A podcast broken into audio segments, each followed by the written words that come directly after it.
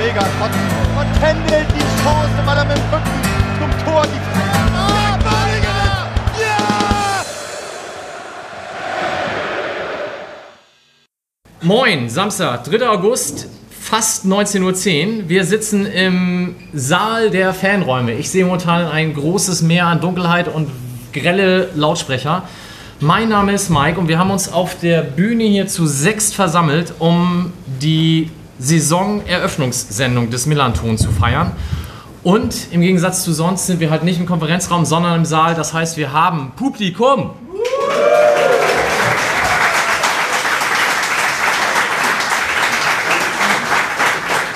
Danke, reicht, wir haben keine Zeit. Ähm, aber das klappt schon mal, als hätten wir es abgesprochen. Sehr schön. Wir beginnen auch gleich mal mit dem großen Dankeschön. Einmal natürlich an alle die, die hierher gekommen sind. Ob ihr das bereuen werdet, werden wir anhand des Sauerstoffpegels dann in ungefähr zweieinhalb Stunden wissen. Sind wir mal sehr gespannt. Wir bedanken uns natürlich bei Fanräume, die uns diesen Saal wieder kostenlos zur Verfügung gestellt haben. Das ist ganz, ganz großartig, wie sie ja uns sonst auch immer den Konferenzraum stellen. Wir bedanken uns für zahlreichen Support in vielfältigster Weise beim Fanladen, der unter anderem auch die Softdrinks hier heute gespendet hat. Und die Qualität der Sendung erhöht. In, oder, also, auch mit in ein Teil der Sendung ist, sagen wir so. Schön, dass so viel Applaus kommt. Ich freue mich.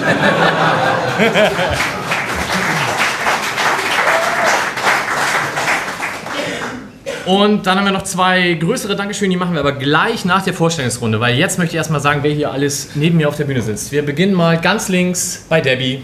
Ja, hallo, ich freue mich sehr, heute da zu sein. Ich habe noch so ein bisschen Müdigkeitserscheinung von gestern, vom Spiel und vom nach dem Spiel, aber ich bin guter Dinge, dass wir das heute gut durchbringen und freue mich sehr, hier zu sein und mit euch diese Sendung machen zu können.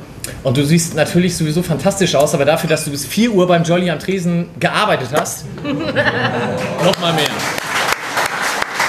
Ja, ich muss auch wirklich sagen, es war ziemlich hart, weil es war so heiß wie wirklich noch nie.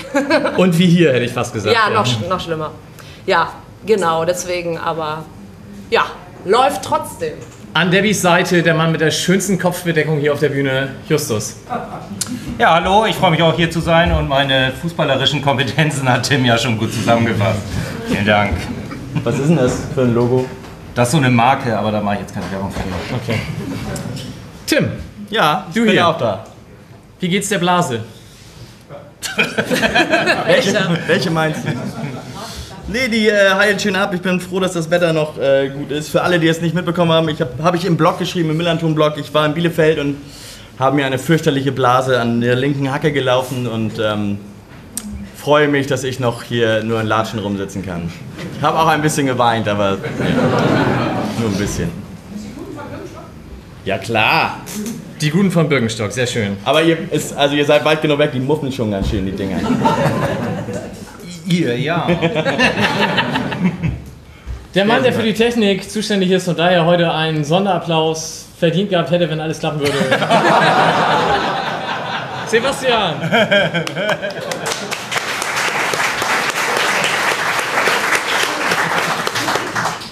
Schön, dass du da bist. Danke. Ich habe mich schon besser vorgestellt gefühlt. Nein, alles gut. Ähm, die Aufzeichnung funktioniert, das ist das Wichtige, dass die Saalmikros irgendwie nicht so wollen, wie wir wollen. Ja, Wir arbeiten dran. Wir Nächstes Jahr kann es nur besser werden. Und die letzte Person hier auf der Bühne, Thees Uhlmann. Thees, wir freuen uns sehr. Ihr habt euch so toll vorgestellt, dass ich weiß gar nicht, was ich über mich sagen soll. Äh, also Du bist Gitarrist bei Ketka, habe ich ich gelernt. bin und äh, nee, äh, freue ich mich ganz toll, äh, freue ich mich ganz doll hier zu sein und äh, ganz stolz hier sein zu dürfen, weil das in Berlin dann doch ein steter Begleiter ist durch meinen tristen Alltag, äh, euren Podcast zu hören.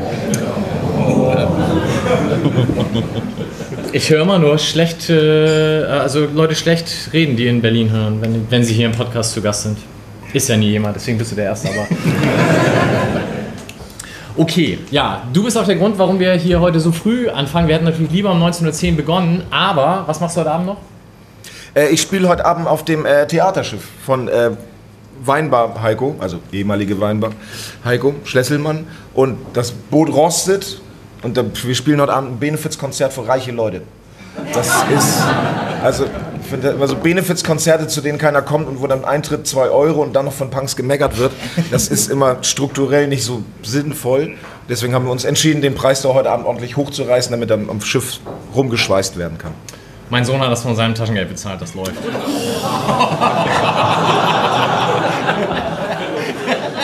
Dein Ticket auch. Und, und wie schlecht ich heute Abend sein werde.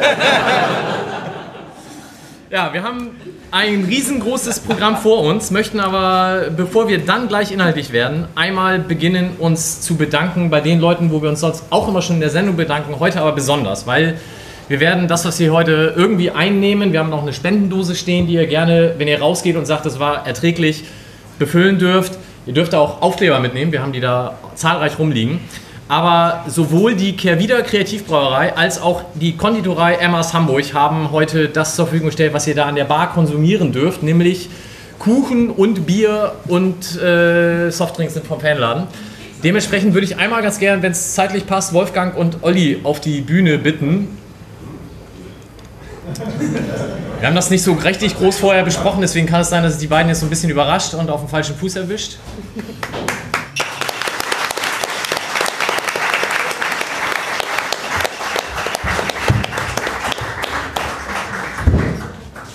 Ja, wir haben das auch mit der Sitzordnung nicht so richtig durchgeplant. Das Kriegen wir irgendwie schon hin, denke ich. kriegen wir hin. Der Typ gefällt dir. Ja, ne? So, Lust jemand? wir beginnen vielleicht mit Olli, weil der ist schon so ein bisschen eingespielt, der hat das nämlich letztes Jahr schon gemacht. Olli, schön, dass du da bist. Vielen Dank, dass wir wieder dabei sein dürfen. Erzähl mal, was du machst und warum du dann heute hier bist. Äh, was ich mache, kann ich sehr einfach zusammenfassen. Ich mache Bier. Ähm, Vielen Dank. Ähm, ja, ich äh, bin seit jetzt boah, über 25 Jahren Brauer hier in Hamburg mal angefangen, im Gröninger. Ähm, lange Zeit das große Glück gehabt, durch meinen Job in der Welt rumtingeln zu dürfen und 2012 dann entschieden, äh, in die Heimat zurückzukommen ähm, und hier eine kleine eigene Brauerei aufzumachen, die Kervida äh, Kreativbrauerei. Wir sitzen noch, äh, sind die südlichste Brauerei Hamburgs gerade, sitzen in äh, Sinsdorf äh, am Arsch der Welt. Ähm, hoffen aber gerade, dass wir jetzt endlich mal ein bisschen näher in die Stadt reinrücken dürfen. Da wird sich hoffentlich diesen Monat noch ein bisschen was entscheiden. Da werde ich euch dann auch drüber äh, auf dem Laufenden halten. Ähm, dann wird sich da vielleicht auch eine Rolle anbieten. Ähm, genau, wir machen halt eben, äh, ich sag mal, Bierspezialitäten im weitesten Sinne, was so äh, neudeutsch irgendwie als Craft-Bier äh, beschrien ist. Ähm, einfach Bier, Bier mit Geschmack. Ähm, genau. Und, Und, du äh, hast, ähm, also A, vielleicht für die, die uns jetzt hören und die sagen, ja, nee, nach Sinsdorf, das ist ein bisschen weit. Wo kriegt man euch in Hamburg zumindest käuflich zu erwerben? Äh, Im Prinzip erstmal bei den, bei den meisten Edekas. Ähm, ansonsten natürlich bei den Bierspezialitätenläden hier, Craft Beer Store der Schanze, Beyond Beer in der Weidenallee, Gräf in Ostdorf oder sowas. Ähm, genau. Aber man kann freitags aber auch äh, zu uns kommen. Da haben wir mal das ganze Programm dann halt eben äh, am Start. Ähm. Wir haben beim letzten Mal schon erzählt, dass ihr jetzt auf euren Flaschen ab sofort ähm, kein Bier für Nazis Genau. draufdrucken Ja. werdet, Ja, ja, beziehungsweise es ist- bei dem einen schon.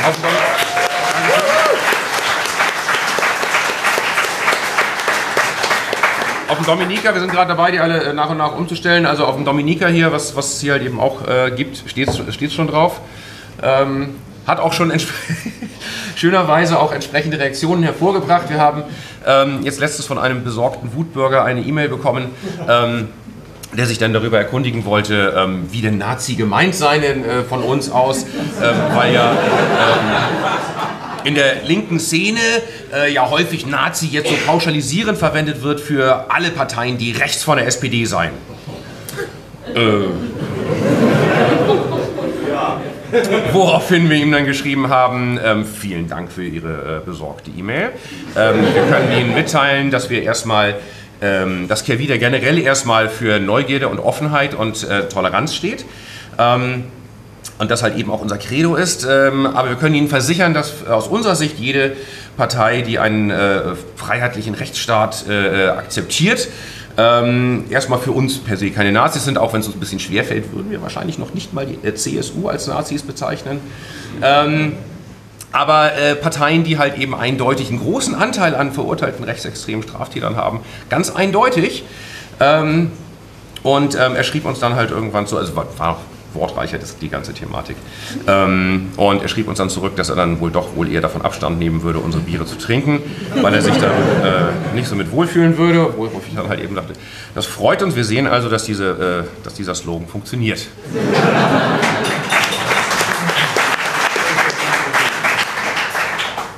Sehr schön, Ziel erreicht. Ähm, was Auf jeden Fall. kredenzt ihr denn heute? Ähm, genau, wir, ähm, wie beim letzten Mal, das über Normal Null haben wir halt eben wieder dabei, unser alkoholfreies IPA. Ähm, äh, wir haben das Pfofftein dabei, das Bier, was wir mit dem Silbersack halt eben mal zusammen entwickelt haben. Ähm, sozusagen die obergierige Variante von einem Pilz, so das normalste Bier, was wir sonst dabei haben. Das Prototyp, was wir halt eben auch immer dabei haben, das ist das Hopfengestopfte Lager, was schon einfach ein bisschen schöner, fruchtiger ist. Und wie gesagt, das gerade angesprochene Dominica. So mein persönlicher Favorit jetzt auch bei dem, bei dem Wetter, weil es halt einfach nur 4,5% Alkohol hat, total schönen schlanken Körper und mega, mega fruchtig ist. Die sind kalt hier vorne, ich kann dir gerne das aufmachen. Ah ja, sehr gut. Müsste vielleicht bei dem Wasser Ja, erstmal ja, noch bleiben. Bis zur Pause zumindest. Wir machen eine Pause nachher, also schon mal als Ankündigung. Ja, vielen, vielen Dank. Ja, Ganz stark, ich- ich dass ihr uns so zahlreich und äh, regelmäßig unterstützt, finden wir ganz großartig. Und ihr hört ja die regelmäßigen. Plopp-Geräusche auch immer in der Sendung. Dankeschön. Ähm,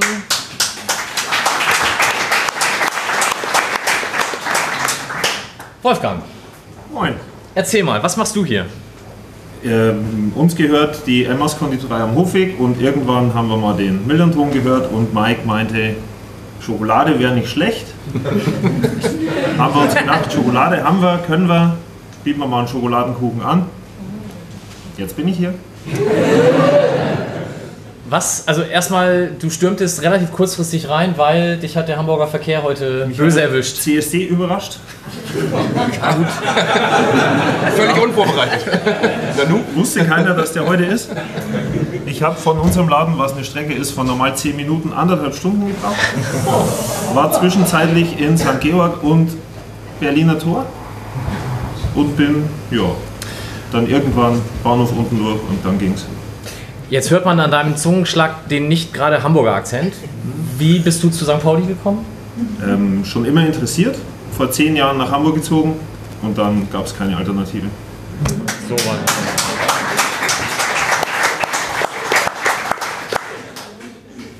Was habt ihr heute mitgebracht? Wir haben äh, Butterkekse mit Millanton-Logo dabei. Wir haben,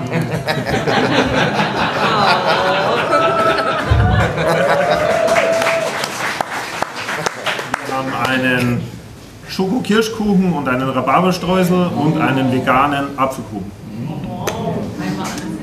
Und alles, was ihr mitgebracht habt, wird heute gespendet. Also dafür auch von unserer Seite vielen Dank und auch nochmal nachträglich danke für die fantastischen Torten, die da letztes Mal da Ja, waren. der Wir- Käsekuchen, oh mein Gott. Also wir, wir zehren da noch heute von. Es war Ja. ganz, ganz fantastisch, wirklich. Sehr gerne. Ich finde auch so fußballmäßig wäre das wirklich geiler über Bier und Kuchen weiterzumachen. Ja, hm. könnten wir wahrscheinlich vielleicht tatsächlich irgendwann mal machen, aber wäre heute so ein bisschen schade. Sondersendung Bier und Kuchen. Ja, vielleicht, vielleicht kann man. Gibt es einen aber Bier-Podcast gibt es einige. Ähm, wahrscheinlich gibt es das auch. Es gibt ja wahrscheinlich äh, gerade in der Podcast-Welt aktuell nichts, was es nicht gibt. Ja. Ähm, aber vielleicht Bier, Kuchen und äh, Fußball, das wird es in der Kombination wahrscheinlich noch nicht gegeben. Bier, Kuchen und Fußball ist auf jeden Fall ein geiler Titel. Okay. Gut, also an euch beide vielen Dank und beehrt die Bar und Theke und viel Spaß. Danke euch.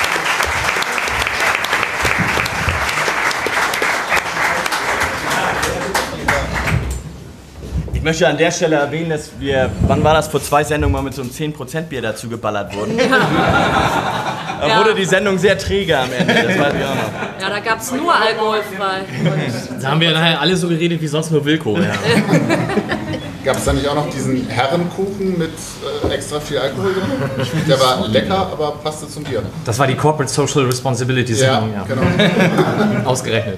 Ja, ähm, Grüße gehen auf jeden Fall raus an die weiteren Mitglieder unseres Teams, die da sind. Als da wären vom vor dem Spiel, nach dem Spiel Team auf jeden Fall Michael habe ich gesehen. Steh mal auf und wink einmal in das Dunkle. Und Yannick ist da vorne, Yannick. To Tobi ist, glaube ich, nicht da. Okay, und Tim hört auch zu, aber das wisst ihr ja. Fein. Dann, was haben wir heute vor? Wir werden sprechen über die USA-Tour, weil zwei der Personen hier auf der Bühne waren dabei. Wir werden sprechen ganz kurz über Fußball. Ähm, wir müssen mal, wir haben jetzt auch aufgrund der technischen Schwierigkeiten nicht mehr genau besprochen, was wir so alles durchgehen. Vorbereitung ist halt alles. Dann werden wir uns natürlich intensiv mit unserem heutigen Gast besprechen. Wir haben vorbereitet ein Quiz, wo man wahlweise Bier oder Kuchen gewinnen kann. Das könnt ihr euch dann aussuchen. Gegen, gegen Tees, wohlgemerkt. Da wusste er bis eben gerade auch noch nichts von. Und dann gucken wir mal, wenn wir das zeitlich hinkriegen, machen wir am Ende unsere beliebte Saisonprognose. Ich habe dazu die 147 Stimmen aus dem Blog ausgewertet, die wir dann dagegen stellen. Aber da müssen wir dann mal das Ganze von der Zeit abmachen. Vielleicht sollte ich mir mein Handy auch mal auf den Tisch legen, damit ich immer weiß, wie spät das ist, wie viel wir noch haben. So. USA-Tour. Justus, wie war's denn? Also ich habe es ja letztes Jahr an gleicher Stelle auch schon gesagt. Da haben wir ja auch die ähm, Saisonfolge hier gemacht nach der USA-Fahrt. Ähm, ich fand das super wieder. Ich fand das dieses Jahr, äh, das war ein bisschen anders, weil schon so ein bisschen klar war, auf was wir uns einlassen. Letztes Mal war das ja wirklich, ich konnte mir das nicht so richtig vorstellen, was passiert ist äh, oder was passieren wird sozusagen. Das habe ich ja letztes Jahr, glaube ich, auch sehr deutlich gemacht, dass wir da irgendwie in den, in den Plattenladen von Jack White kamen und ich irgendwie überhaupt nicht wusste, was da wohl jetzt passieren wird, wenn wir irgendwie um den halben Kontinent gefahren sind als Fußballmannschaft und ein paar Leute drumherum und gehen irgendwie in einen Plattenladen, wo ich total Bock drauf hatte, aber ich konnte mir irgendwie nicht vorstellen, dass da irgendwie auch noch fünf andere Leute Bock drauf hatten. Aber so war es und ähm, ich fand, dass dieses Jahr wusste man ein bisschen mehr, was passiert. Ähm, es war wieder ein super Rahmenprogramm, wie ich fand. Neben den Spielen, was wir als Reisegruppe, sage ich mal, gemacht haben, aber eben auch ähm, sehr viel mit den Fans vor Ort uns getroffen haben zu zwei Konzerten und einer Party ähm, oder zwei Partys, also abends auch viel los gewesen und es haben sich wirklich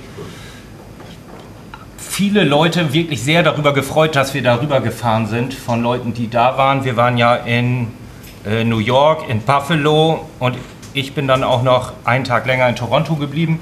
Also drei Städte, wo es auch jeweils einen St. Pauli-Fanclub gibt. Das war auch so ein Grund äh, dafür, dass wir wieder gesagt haben, es sollte jemand vom Fanladen mitfahren, weil eben auch viel mit äh, viel Begegnung mit Fans sozusagen stattfinden wird. Und ähm, also ich fand das rundum gelungen. Es hat mir viel Spaß gemacht. Tis, wie ist das so? Man sitzt zu Hause und dann kommt der Anruf von dem Fußballverein seines Herzens und der sagt, du hast du nicht Bock für uns ein Konzert in New York zu spielen? Ja, Bäckerfaust raus und durch die Bude. Ne? Also das ist, nee, das, das ist, das war schon geil. So, das, also das ist einfach toll. Ich habe mich wahnsinnig gefreut, war wahnsinnig stolz, mit der Mannschaft mit meiner Gitarre durch den Flughafen Frankfurt zu laufen und so. Das war, war total super. Bei mir hat es dann länger gedauert an der Einlasskontrolle. Da war die Mannschaft schon im Flugzeug. Also das war furchtbar. Und äh, ich fliege ja so gerne. A380 geflogen und ich, mir ich habe überhaupt keine Flugangst und liebe das. Und ich so, geil, ich sitze bestimmt am Fenster wegen A und sowas. Das scheiß Flugzeug ist so groß, dass an meinem Fenster war nur der weiße Flügel zu sehen. Ich konnte wirklich kein einziges Mal irgendwie die Wiesen von Irland sehen oder sowas. Das war ärgerlich. Und dann äh, hat man immer so ein bisschen Angst gehabt vor der, äh, vom Reinkommen in die USA.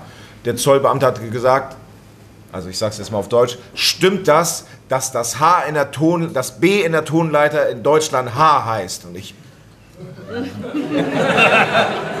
Keine Ahnung. Keine Ahnung. Dann hat er das nochmal wiederholt, dann habe ich nachgedacht. Dann habe ich gesagt, yes, Mr. Officer. Es kommt nämlich daher, weil die Mönche, die die Tonleiter aufgeschrieben haben, die haben einfach äh, in Deutschland das, den kleinen Unterstrich vom B vergessen. Deswegen heißt es in Deutschland H und nicht B. Hm, wieder was dazugelernt. Und, und den Oberstrich auch, oder was? Nee. Das hier Alter, sind kleine Buchstaben. Nee, kleine Buchstaben, ja. Für die Leute, Ich bin nicht für der die, Musiker hier. für die Leute am Äther, hier werden gerade Hs und Bs Ich dachte, gemalt. ja, aber ich dachte eher so, weißt du? Äh. So, und dann. Nein, und dann war das ganz das toll. Ja, das jetzt ein A. Jetzt ein B mit viel Fantasie. Aus wie das Haus von Nikolaus. okay. Nein, äh, das war dann, äh, das war toll. Ist natürlich eine wahnsinnig aufregende Stadt. Äh, das, das Team um, um, äh, um die- Mannschaft ist wahnsinnig sympathisch. Da kannte ich ja auch bei Weitem nicht alle. Das hat großen Spaß gebracht. Und äh, ja, der, der Rest ist wirklich wundervoll gewesen. Die, die schönste Sache, die ich da eigentlich gesehen habe, war bei dem Spiel gegen, äh, gegen Cosmos New York. Äh, erstmal fand ich das äh, kulturell wahnsinnig interessant, dass da ganz viele Hispanics hingehen, weil die eben auch keinen Bock haben auf American Football und so ein Scheiß. Und, Ja, komm, Fußball. Das fand ich ganz gut. Äh, es wurde massiv viel Bier getrunken im Stadion, also von den Einheimischen. Wir haben uns dann froh angeschlossen, aber so, das, das, das so. Obwohl es keinen Bierstand gab. Es gab keinen Bierstand. Dafür hat sich der Kiosk gegenüber sehr gefreut. So, weil das, also es, man merkt schon, dass es in Amerika, dass ganz schöner Zucht drin ist und sowas. Und öffentlicher Alkoholkonsum ist wirklich sehr verpönt. Aber irgendwie war das so eine kleine Oase, wo das dann irgendwie ging und sowas. Und das andere Schöne, was ich gesehen habe, ähm, es wurden wa wahnsinnig viel äh, Rauchtöpfe gezündet, in totaler Begeisterung. Und da war halt nirgendwo ein Polizist, keine Kamera, keine Gefahr. Aber trotzdem haben die Leute sich da vermummt. Weil das Vermummen ist nur ein Teilaspekt des äh, Rauchzünds. Das fand ich toll. Justus hat ja den Bericht im Blog geschrieben und da hat er diese fantastische Geschichte von der Security erzählt. Magst du das nochmal in deinen Worten wiedergeben, wie der Herr dich da erkannt hat? Du meinst der Mann am Flughafen in Frank? Das war der absolute Wahnsinn. Abs absolute Superentwürdigung. Die Zerstörung eines Künstlers. Ich kam da an. Ich kam da an und offensichtlich jetzt, also nicht nur Computer und Handy raus und Gürtel hin, Hose fällt runter, sondern jetzt auch alle Kabel. Also auch mein Gitarrenkabel auch da reingelegt. Dann habe ich gedacht, mache ich mir mal einen kleinen Spaß. Ich habe so ein Stimmgerät mit und die sehen im Röntgengerät wirklich aus wie so kleine Bomben. Viele Klicks und Klickschalter und sowas. Total egal. Zack, durch. Meine Tasche, nochmal durch. Stand so eine Frau von der Security da. Sie haben zwei Feuerzeuge mit dabei. Bitte nehmen Sie nur eins. Ja, ich nehme das von der Senioren Union Wesermünde Süd. Das will ich behalten. Das andere kann weg. Dann ist mir in New York aufgefallen, dass ich noch ein drittes Feuerzeug mit habe. Also offensichtlich sind diese Automaten so schlecht. Also das. Dann ich da mit der Frau so am Verhandeln wegen meiner Akustikgitarre. Da sind aber Kabel drin. Ja, weil das eine elektrisch abnehmbare Akku. Ja, okay, da, da, da, da, da. Plötzlich ein anderer kommt dann. Ich weiß, wer du bist. du bist Aki Bosse.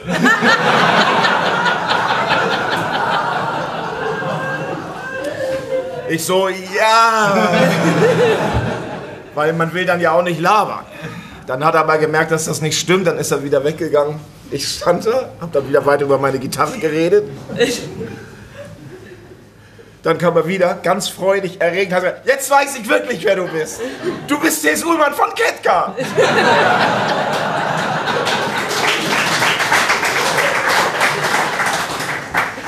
Da ist man froh, wenn man aus Deutschland raus ist. Justus, du standst dabei oder hast du das erzählt bekommen? Ich habe es erzählt bekommen und ähm, also es ist nicht so, als hätten wir diese Geschichte in den nächsten fünf Tagen nicht auch schon noch zweimal, zweimal Tees aufs Brot geschmiert, glaube ich. Oder einfach, dass in New York jemand Bosse schreit und man sich umdreht. Und dann Leute aus St. Pauli ganz fröhlich grinsen, weil man sich umdreht.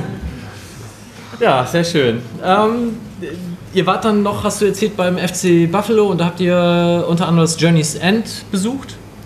Äh, Hilfecenter für Ref Refugees, was dann auch vom örtlichen St. Pauli Fanclub betreut wird. Ist das was, was man in den USA, ich glaube, das kennt man halt aus anderen Sportarten auch, dass da jeweils die Fanclubs nochmal deutlich engagierter auch in sozialen Projekten vor Ort sind?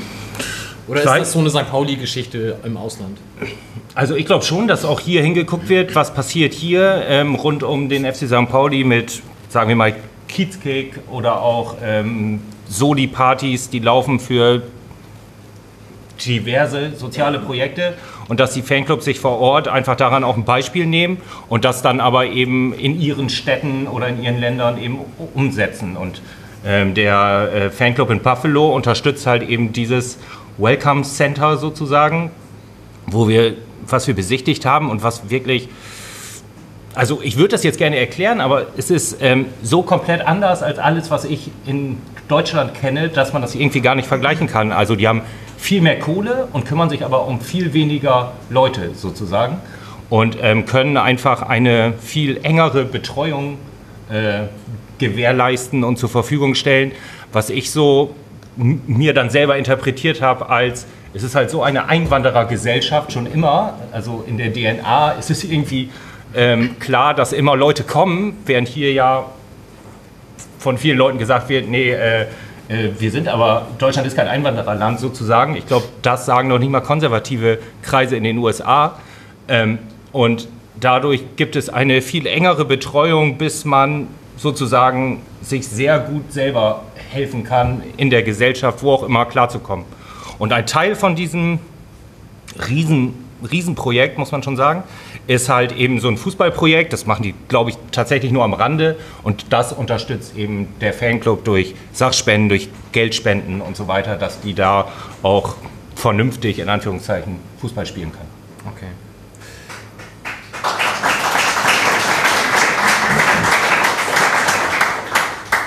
Warst du, Tees, in Buffalo noch mit?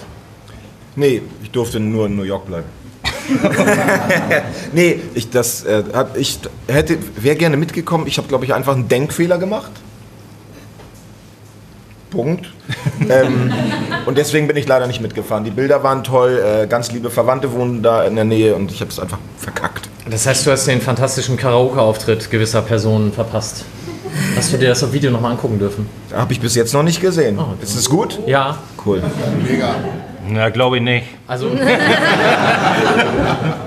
ein Vereinspräsident und ein Fanladenmitarbeiter singen Nirvana. Das ist episch. Aber, aber auf den Witz mit Karaoke ist schon jemand gekommen? Ja. Okay. Dann bin ich ja beruhigt. Leg dich mal wieder hin. Alter. Wie viele Konzerte im nicht deutschsprachigen Ausland hast du denn vorher schon gespielt? Ähm, wir sind mal eingeladen worden ähm, vom Goethe-Institut, wenn, wenn Leute sensible deutsche Rockmusik machen, die dürfen alle nur nach Russland. Ne? Alle nach wie Russland. Rammstein. Die ganzen Techno-Hoshis und so eine Kuala Lumpur, Südamerika, nur die geilen Länder. Die Emo-Rocker immer schön transsibirische Eisenbahn. Richtig ab in die Kälte mit den Schweinen. Wahnsinn. Das waren so, das waren so sieben, acht Konzerte. Das war wirklich ganz, ganz toll. Also und vor allen Dingen äh, die, diese, wirklich diese Zugfahrt. 20 Stunden nur Birkenwälder sehen und sowas. Und dann wirklich da in äh, Jekaterinburg mit einer äh, 11. Schulklasse zu reden, die davon besessen sind, Deutsch zu lernen und sowas. Das hat mich, hat mich sehr beeindruckt. Ist schon 15 Jahre her oder irgendwie sowas. Das haben wir mal gemacht. Äh, Österreich und Schweiz ist nicht Ausland. Ich meine das ist nicht politisch. Also sondern- deutschsprachiges Deutschsprachig, Ausland, Entschuldigung. ja. Und, und ich glaube, das war es schon fast. Wir haben einmal hinter der belgischen Grenze gespielt, weil das... New Da- York, Boston, Washington. Oh, stimmt. äh, und meine Freunde von den Weakersends haben uns mal eingeladen, die auf, auf einer kleinen West-Ostküstentour zu begleiten. Und da haben wir. Also New York ist ein alter Hut für mich. Ah, okay.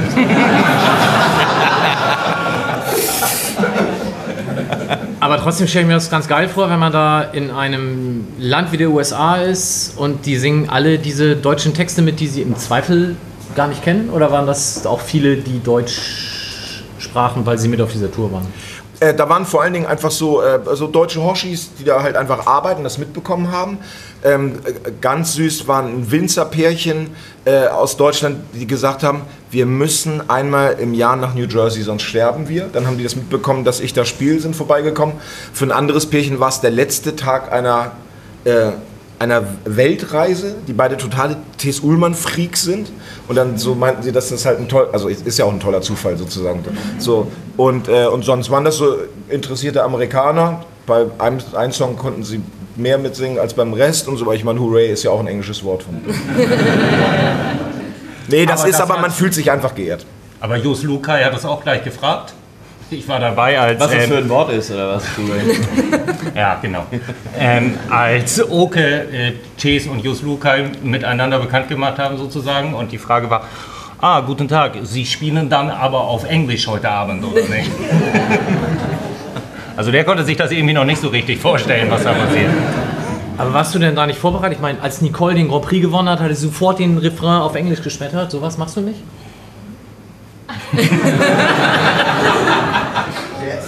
Im, Im Sinne von A Little Peace, oder? Ja. Ich weiß nicht mehr, was sie da gesungen hat, aber Aber die Nein, ach, das ist Quatsch. Also ich meine, also auf einen Deutschen, der in New York Englisch singt, da warten die nicht drauf. Das ist sinnlos. Das ist sinnlos, das ist anmaßend, äh, das ist auch peinlich. Und dann auf Deutsch dann einfach von Ding, so sagst du halt was so, I'm sorry, I'm from Germany, it sounds funny, but I'm not as dangerous as Rammstein, los geht's.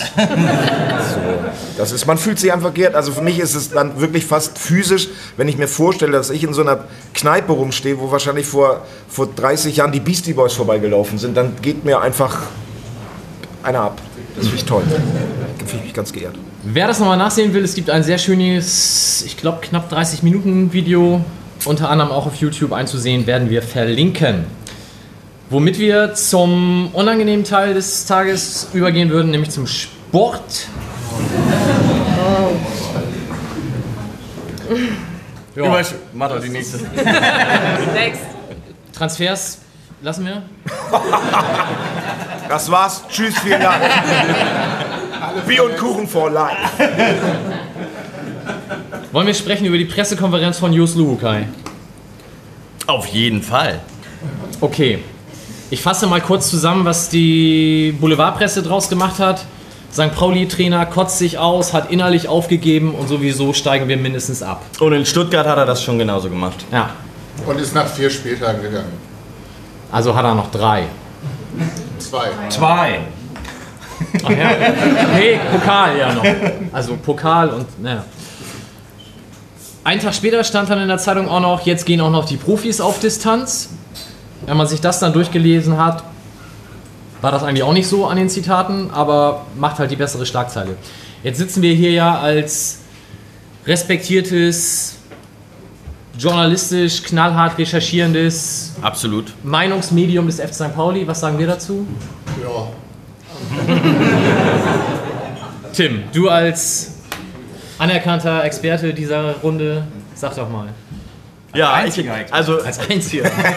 ich finde das ja schon mal gut, wenn dann Leute auch drüber schreiben und man manchmal das Gefühl hat, die haben sich die PK auch gar nicht angeguckt, sondern haben irgendwas drüber gelesen und das dann nochmal weiter verwurschtelt und dann wurden die Aussagen auch mit jedem Artikel sozusagen wurden die krasser. Also ich habe gestern, war ich nicht im Stadion, habe das auf Sky ähm, geschaut und der Kommentator, also der hat im Grunde, ähm, hat er dann gesagt, dass Lukai auf der PK ja eigentlich ähm, schon gesagt hat, der FC St. Pauli ist ein, also das ist gar nichts und das ist sowieso eigentlich dem Ende geweiht und so. Ich bin aber dagegen, Leute anzukacken, aber Michael Born, Sky, HSV-Fan, warum muss der das St. Pauli-Spiel kommentieren? Ganz ehrlich. So, schönen Gruß.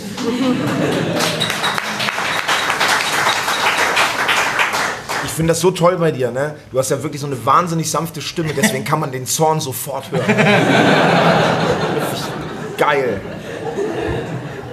Deswegen nur zu empfehlen, wer das über Sky guckt, AFM-Radio anmachen und dann das äh, muss man Sky ein bisschen pausieren und dann kann man das äh, sich äh, gleichzeitig ausspucken lassen. Das Qualität, Freunde, da im AFM-Radio. Auf jeden Fall keine HSV-Fans da. Ähm, genau, und wer die PK selber geguckt hat, geguckt hat der, ähm, dem ist mit Sicherheit auch aufgefallen, dass das auch gar nicht alles so krass war, wie es dann letztendlich gemacht wurde.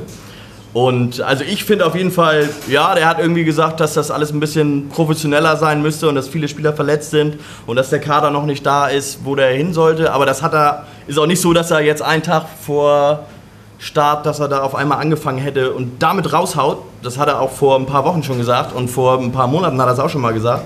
Und ich persönlich habe einfach den Eindruck, der Typ ist so ein Getriebener, der immer 100% will und zwar von allen Leuten, auch um sich herum, auch auf dem Platz, aber auch neben dem Platz und ähm, da hat er wohl, glaube ich, jetzt mal einmal einen rausgehauen, damit auch jeder weiß, was er von ihm erwartet und ich fand es jetzt nicht so, dass man irgendwie sagt, okay, das ist irgendwie der größte Skandal seit Trapatonis Flasche leer. Jawohl. Debbie, wie viele Leute haben am Jolly Tresen gestern Abend Jos Rauschmiss gefordert? Ach, die haben nicht mehr viel gefordert, die waren mit anderen Dingen Mach mal schneller, yeah. Ja, genau. Also, ähm, nee, aber tatsächlich fand ich auch, dass es äh, sehr, sehr breit auseinanderging, dass viele am Anfang genau deswegen auch, glaube ich, weil das äh, durch die Medien dann ging und man halt Social Media angemacht hat und dann aufgeploppt, was der nicht alles gesagt hat. Erstmal selber dann, also ich selber habe dann auch gedacht, um Gottes Willen, was ist denn mit dem jetzt los? Obwohl ich ja in meiner ersten Sendung auch gesagt habe, ich finde find ihn super, jetzt geht's los. Ähm, aber ich fand schon echt krass, also als ich das das erste Mal gelesen habe und deswegen gelesen habe, das war halt Quatsch. Man muss sich halt wirklich diese Pressekonferenz immer angucken. Und dann ist das Ganze halt auch äh, wesentlich weniger dramatisch, das sehe ich auch so. Ja, trotzdem finde ich es halt irgendwie immer noch schwierig. Es ist jetzt sechs Tage her, es fühlt sich an wie ein Monat, aber äh, ich finde es irgendwie immer noch schwierig, einen Tag vom Spiel dann da irgendwie rauszuhauen. Im Endeffekt, egal was ihr jetzt noch macht, alles neunter Platz. So. also, es- Es haben ja viele gesagt. Ich habe mich dann gefragt, was wäre denn in einer perfekten Welt der ideale Zeitpunkt für so eine Stellungnahme? Nach der Saison, in der Winterpause, drei Wochen vorm ersten Spiel?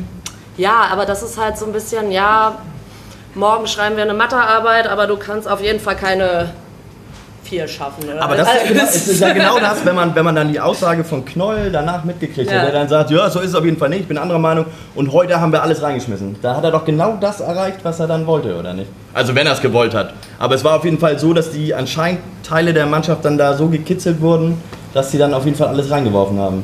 Aber meinst du, dass das die Intention von ihm war, Nein, dass ich- er die Mannschaft glaube- aufrütteln will? Ich habe das so ein bisschen so interpretiert, er will auf jeden Fall neue Spieler haben.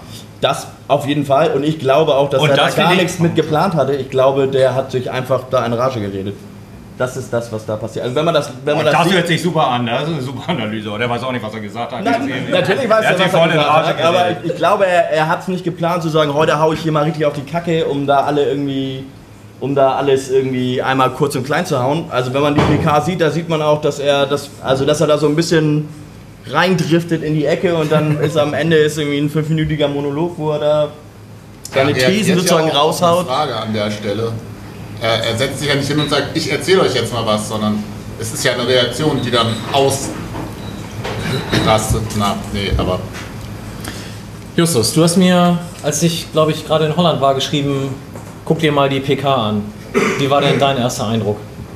Also die deckt sich so ein bisschen mit Debbie. Ich habe es natürlich auch nicht am Anfang äh, gesehen, sondern auch erstmal gelesen. Und ich fand den Zeitpunkt komisch und ich habe es so ein bisschen interpretiert in, ich will neue Spieler. Ich brauche auf jeden Fall neue Spieler, gerade in der Abwehr. So habe ich es mir ein bisschen zusammengereimt. Und das fand ich komisch, das irgendwie in der Öffentlichkeit zu machen. Also das ist mir, also ich frage mich tatsächlich, was, was er damit erreichen wollte. Weil ich finde, wenn er neue Spieler braucht oder denkt, sie zu brauchen, was ich vielleicht unterstützen würde, dann ähm, würde ich sagen, muss man das aber irgendwie im Gespräch mit Bornemann und keine Ahnung, Präsidium oder wer da immer noch daran beteiligt ist, irgendwie machen und nicht irgendwie Burti Rosenfeld auf der Pressekonferenz erzählen. Das fand ich so ein bisschen komisch. Und wenn Tim das interpretiert, in der, der hat sich in Rage geredet, finde ich es fast noch merkwürdiger. Also so habe ich es bis jetzt aber auch nicht interpretiert. Ich fand es schon sehr kalkuliert gemacht. Also was er auf jeden Fall ja auch gesagt hat, was natürlich in den Texten nicht auftaucht, ist, er hat das, und da hat er ganz klar auch die Leute angesprochen, die Fragen gestellt hat, er hat gesagt, dass, dass Anspruch und Wirklichkeit momentan nicht zusammenpassen. Und das hat er auch schon Wochen vorher gesagt. Und da hat er es halt nochmal in aller Deutlichkeit gesagt, weil es ja auch von dem, was geschrieben wird, auch immer noch nicht zusammenpasst. Mit dem, was, was er vor Wochen schon gesagt hat, dass das anhand, allein anhand der Absteiger oder der Mannschaften, die nicht aufgestiegen sind, dieses Jahr seiner Ansicht nach mit Sicherheit nicht um den Aufstieg gehen würde. Das, hat er, das ist nichts Neues. Okay, Aber das- das ja. hat er halt auch gesagt. Ne? Und deswegen ist, würde ich dann auch sagen, ist so eine PK vielleicht auch der richtige Rahmen. Aber als, er Anspruch, aber als er Anspruch gesagt hat, da habe ich mich auch gefragt, was ist denn überhaupt der Anspruch? Also man, man geht ja überhaupt nicht davon aus, dass St. Pauli irgendwie aufsteigt diese Saison. So, man will ja einfach nur ein bisschen wenig Schmerzen haben und durchkommen. So, das ist ja auch voll in Ordnung strukturell. So, Aber das, ist, aber das ist nicht der Anspruch, der zum Beispiel von, von der Mopo formuliert wurde, den es geben würde auf St. Pauli. Aber das ist auch nicht der Anspruch, der zumindest im Frühjahr von Oke und Rettich kommuniziert wurde, weil es hieß mal, kurz vor Saisonende, nächstes Jahr greifen wir an. Korrekt. Und dann kriegst du im Sommer Boris Taschi. Und Lukai hat selber gesagt, ich will in den nächsten zwei Saisons aufsteigen. Das stimmt, Also sein aber, Anspruch ist ein anderer. Das ist ja auch. aber da muss man auch wieder die PK gucken. Da hat er nämlich auch gesagt, er hat das gesagt, aber da wusste er halt auch nicht, was in den nächsten Wochen passiert. Und dann hat er halt auch gesagt, er wusste zu dem Zeitpunkt nicht, dass Stuttgart runtergeht. Stuttgart ist noch schlimmer als Köln. Also die, das ist wie, wie Cheaten beim Computerspielen mit der Mannschaft. Und also, dass der HSV in der Liga bleibt, war jetzt auch nicht unbedingt so geplant. Da, also, Das, da das würde- erinnert mich an meinen Manager, der gesagt hat, ich bringe dich auf die Eins und dann hat er erst die Songs gehört.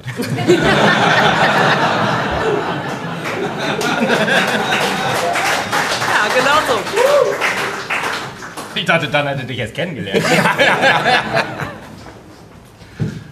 Und also, was ich noch komisch fand, ist, ich kriege das Zitat jetzt nicht mehr richtig zusammen, aber so, der ganze Verein ist in der Komfortzone.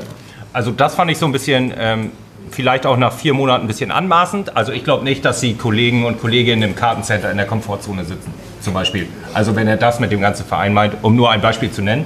Also, äh, Ja, ich, ich glaube schon, Also, die ich- Gremien, die irgendwie Einfluss haben auf die Lizenzmannschaft, so würde ich das interpretieren. Da gehört Ja, weiß ich aber nicht, ob das- NLZ noch bedingt dazu, aber Kartencenter halt schon nicht mehr. ja, So aber ob das alle in dem Verein so interpretieren, weiß ich jetzt nicht.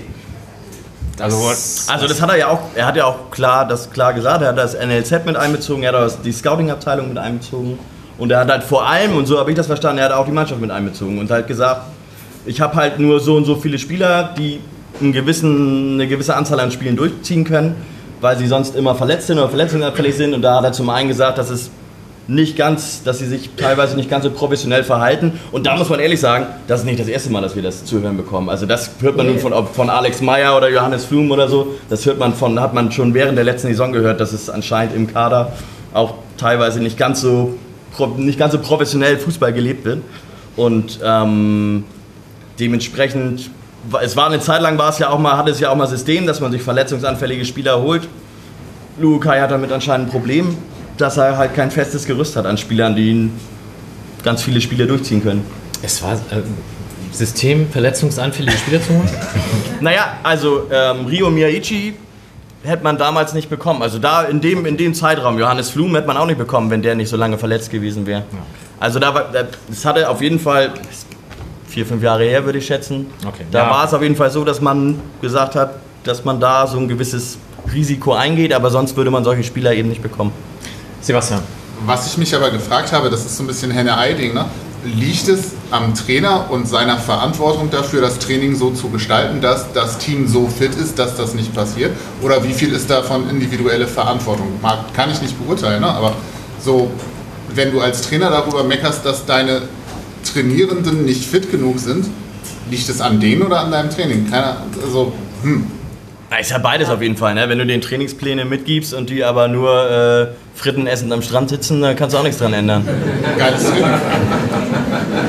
Damit haben wir keinen speziellen jetzt gemeint. habe ich in den USA auch nicht gesehen, muss ich sagen.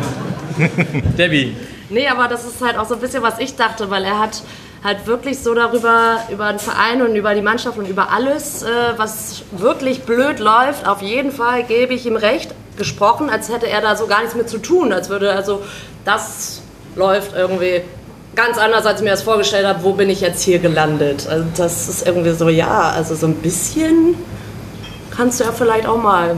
Also das ein oder andere auch mit den Verletzten hätte man vielleicht vorher ja, wissen können. Ja. ja, also so. Okay. Aber gut, also inhaltlich auf jeden Fall auch, ist ja klar. Also es muss auch mal was passieren. Ganz klar. Also es ist jetzt über die Jahre hinweg und es ist auch richtig, dass es mal jemand sagt, aber die Art und Weise, ja, ich mag Trainer, die so nach vorne, ne? Aber Also ich würde auch bei dem, was, was Tim vorhin sagte, mitgehen. Er ist so ein Getriebener, der will unbedingt sportlichen Erfolg und dafür, ich will nicht sagen, ist ihm jedes Mittel recht, aber zumindest ist er sehr offen und ehrlich.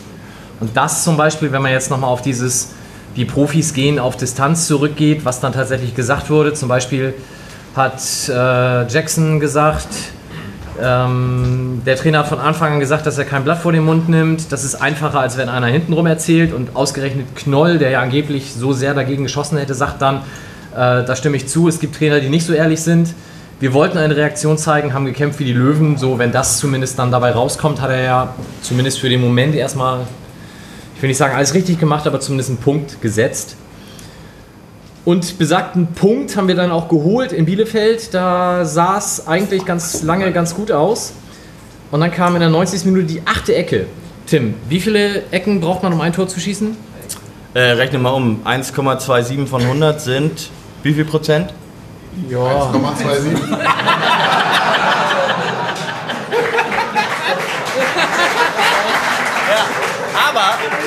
wie, wie viele Ecken brauchst du? 2, Komma irgendwas. Wie, wie viele Ecken brauchst du dann? 2, Komma irgendwas. 2, Komma irgendwas Nein, Ecken bei 1,27 von 1,27 von 100? Ich würde sagen irgendwie 80 oder so. Ja, ja. 78. Hä? Ach so, jetzt, ja. Ja. Also, ja, 8 äh, ist ein bisschen wenig gewesen. Aber Bielefeld hätte auch vorher schon mal ein Tor machen können. Ne? Also es ist jetzt nicht so, dass das nur an den Ecken lag oder so. Die hätten auch vorher durchaus... War schon okay, die Punkteteilung. Sie haben ja vorher schon einen Elfmeter bekommen und wir erlebten zum ersten Mal den Einsatz des Video Assistant Referee. Und da hat es funktioniert im Stadion. super, ne? Also, es gibt Stadien in der zweiten Liga, da hat es nicht funktioniert. Ich weiß jetzt nicht, welches Stadion das war, aber man sagt, dass es gestern irgendwo nicht funktioniert hätte. Wobei du auch in Bielefeld im Blog gefühlt 50% hattest, die überhaupt keinen Plan hatten, was da jetzt gerade passiert und dann irgendwann so das Gerücht rumwaberte, Videoassistent. Ja, aber du- also da sind ganz ehrlich irgendwelche Hinterwälder, die sagen, es gibt jetzt den Videobeweis in der zweiten Liga. Also sorry. So reden die Leute in Bielefeld. Ja. Ist das, Zumindest wenn es Bier gibt. Thies, wie hast du denn das Spiel in Bielefeld verfolgt? ich habe eine neue Taktik. Also ich musste noch arbeiten und dann habe ich sogar, also komm, ich musste E-Mails beantworten und Sachen durchdenken und dann habe ich so auf meinem Computer, habe ich so getippelt und oben links, habe, ich- kennst du das beim Kicker, beim Live-Ticker gibt es ja so, wo die Pfeile einfach nur so hin und her gehen. Das ist super, hat mein Sohn Ja, auch geguckt. Das ist mein neuer Kink. Das finde ich geil. Das ist so stumpf. Und Also ich glaube, es gab früher so einen Fußballmanager, da war das so ähnlich. Der Ball bewegt sich immer so auf dem Feld und dann Ich- sieht man ein Tor. ich fand es irgendwie toll. Das wird bei mir psychisch immer schlimmer, Fußballspiele anzuschauen, äh, so in Kneipen und auf dem Fernsehen. Und das fand ich irgendwie gut, weil das auch immer so was, also es passiert immer was, immer so gleichmäßig. Das fand ich irgendwie toll. Vielleicht mache ich das jetzt häufiger. Und hast du denn konkret die Elfmeterszene und oder den Ausgleich und oder unser Tor so auch verfolgt? Warst du da zufällig gerade fokussiert? Da habe ich das gesehen, ja. Und dann so denkt, dann Tor und dann. ja, Hooray! Nee, nee, nein. Meine, Nach meine Nachbarn kennen das schon. So, das ist so. Und dann ich, ja! Und beim Gegentor? und beim Elfmeter, der dann erst gegeben und dann vom Video Assistant zurückgenommen wird? Ja? Nee, mehr so, ich sage auch ganz häufig immer so, oh nein, oh nein, oh nein, oh nein, oh nein. Und dann glaube ich, genial. Hat Bielefeld jemand von uns am Fernseher verfolgt? Nee. nicht. Okay, wir waren alle vor Ort, sehr schön. Ähm, ich fand das ganz cool im Blog, also gerade mit dem Video Assistant Referee fand ich gut, weil ich habe gleich gesagt, wenn der vom Körperteil an die Hand, dann ist kein Elfmeter, neue Regel. Und so kam es dann ja auch. So ist die Regel. Das hast du aus dem Ja. Blog gesehen? Ja, das Nee, ja, nee, aber ich habe. Ich habe das, 120 Meter entfernt. Das war immer schon mal also die ganze Er macht jetzt Kurve, Verbandsliga pfeift er doch jetzt. Hallo? sieht man das. Also ich habe das, ja- die ganze Kurve schrie ja Hand und ich habe dann auf den Schiedsrichter geguckt und der hat gezögert und dann auf den Punkt gezeigt und habe ich gedacht, hm, dann hat er das vielleicht vom seinem Assistenten gehört. Und als dann der Video Assistant Referee sich einschaltete und das sah man dann ja vorbildlich auf der Anzeigentafel, habe ich gesagt, das nimmt er bestimmt zurück. Und als er dann zur Mittellinie lief, um rauszugehen, habe ich gesagt, alles klar, den gibt er nicht. Und so kam es dann und das war super. Ist ja ein Kollege von dir. Ey, wir sind so.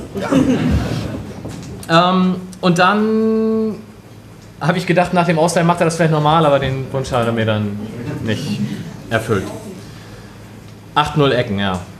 Okay, aber wir feiern auf jeden Fall Christian Conte und Traumpass Mölle-Dali, das war fantastisch. Habt ihr eigentlich auch so innerlich geschimpft, als Mölle Dali den da nach links auf Conte spielt und nicht den freigelaufenen Miyaichi sieht? Ja, habe ich auch gemacht. Um mich rum alle am Motzen und dann macht Conte das Tor und Stille und Jubel. Aber Stille von. Na gut. Ja, vor allem, weil er ja dann aus einer möglichen 3-2-Überzahl ein, immer noch das Gleichnis hatte. Also es Ja. war immer noch 2 gegen 2 dann. Habe ich genau so gesehen. Ja, auf jeden Fall, auf jeden Fall. stand ich im Blog, ey, hat mich richtig geärgert. Hau mal du. Alter, wie guckt ihr Hast du Fußball? gerufen? Ja. Supportet ihr auch mal?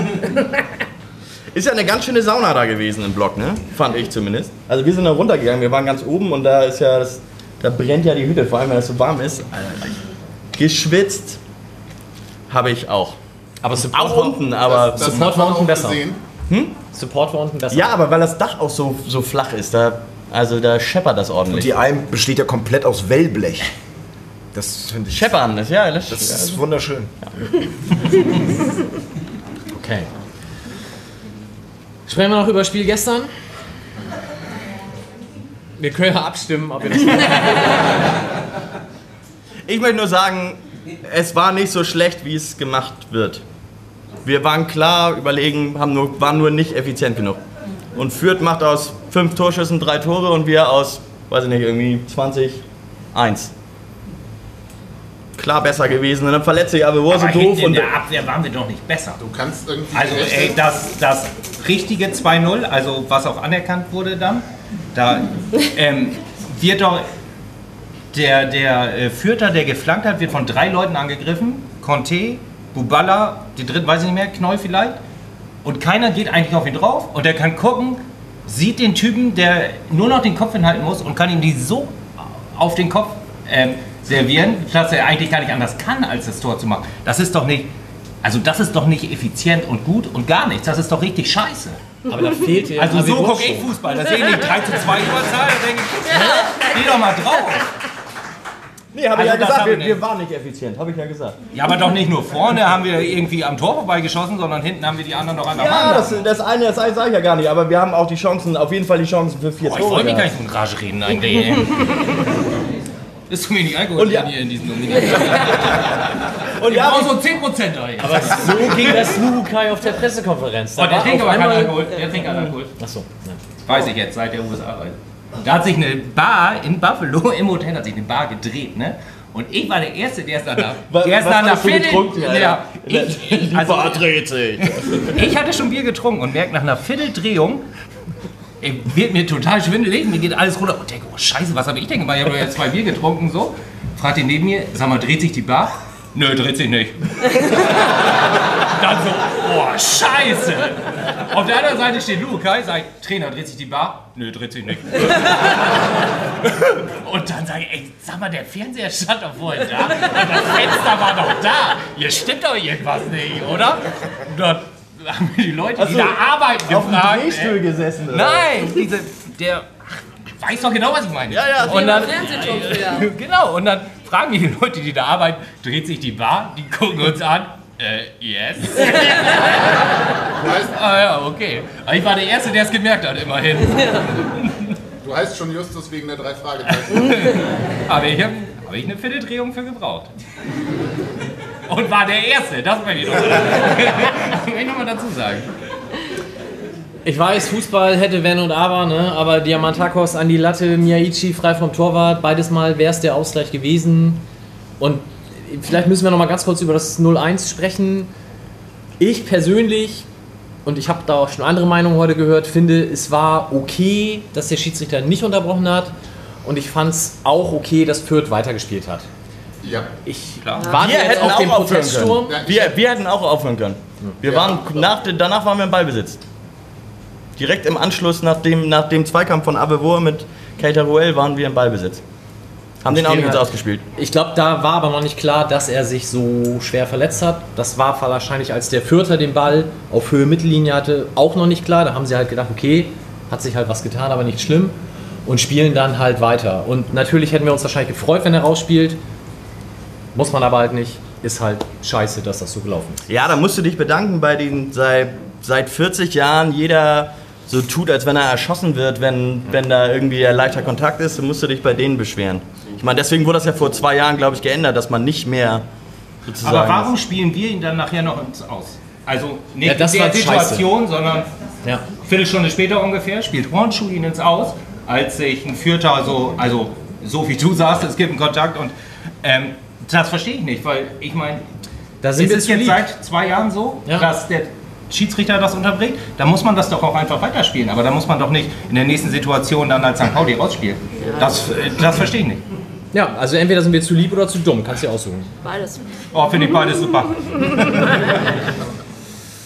Okay, ich würde vorschlagen, damit wir mit Kuchen und Bier in die Pause gehen können, machen wir jetzt das Quiz. Passt ja. das? Können wir machen.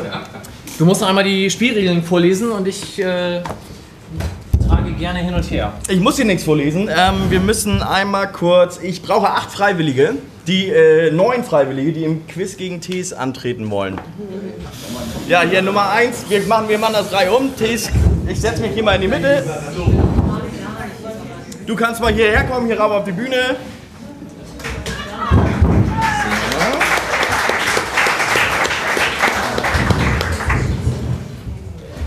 Ganz professionell wie ich bin, habe ich das natürlich nur hier auf meinem Handy und nicht ausgedruckt dabei, aber egal. Also, es wird wie folgt laufen.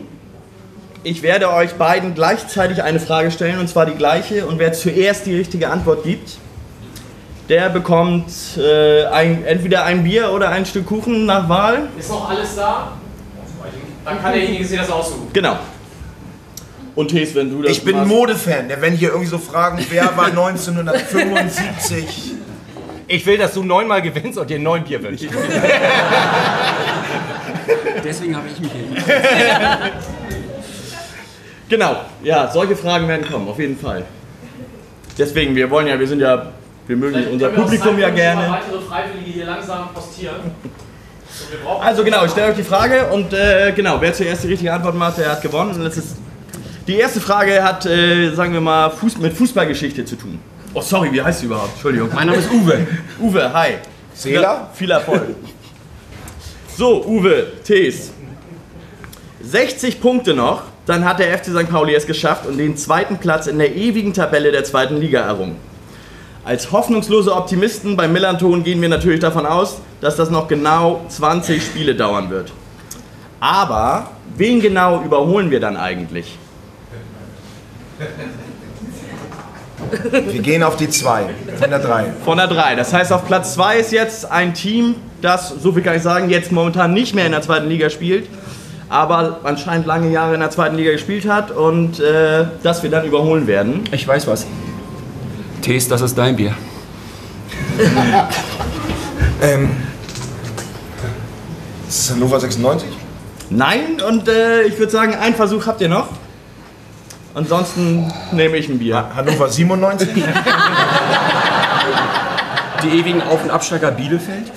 Bi Bielefeld ist nicht schlecht. Dann äh, breche ich das Ganze hier mal ab und frage mal, weiß, hat irgendwer eine Idee? Alemannia Aachen, genau richtig. Du, dir gehört ein Bier. Dann genau, dafür muss aber auch noch eine Frage. Genau, äh, Bier oder Kuchen oder wie- auch immer das verteilt wird. Ihr kriegt noch eine zweite Frage aus der Fußballgeschichte. Auch wieder ewige Tabelle, zweite Liga. Schauen wir mal ans untere Ende der ewigen Tabelle. Welches aktuelle Mitglied der zweiten Liga hat denn am wenigsten Punkte bisher eingefahren in der zweiten Liga? TB. Das ist der HSV. Das ist der HSV, das ist richtig. Aktuelles Team, der HSV, hat bisher, ich glaube, ich habe geguckt, 71 Punkte oder so eingefahren.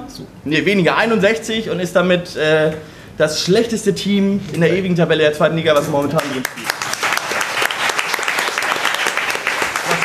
Vielen Dank. Und auf ein Bier. Der muss ein Bier trinken, kriegt keinen Kuchen. Okay. So, nächster Freiwilliger.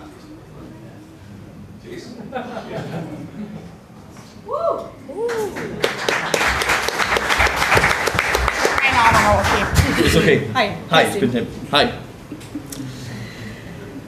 Geografie. Oh ja. Hau raus. Geografie. Ich war letzte Saison in Heidenheim mit dem Fernladenbus. Das war definitiv, meine längste Auswärtsfahrt. Diese Saison gibt es nur eine einzige Möglichkeit, eine kilometermäßig noch längere Busanreise zu tätigen. Wohin müsste ich fahren? Jetzt müsst ihr erstmal überlegen, wer alles in der zweiten Liga spielt wahrscheinlich. Ja.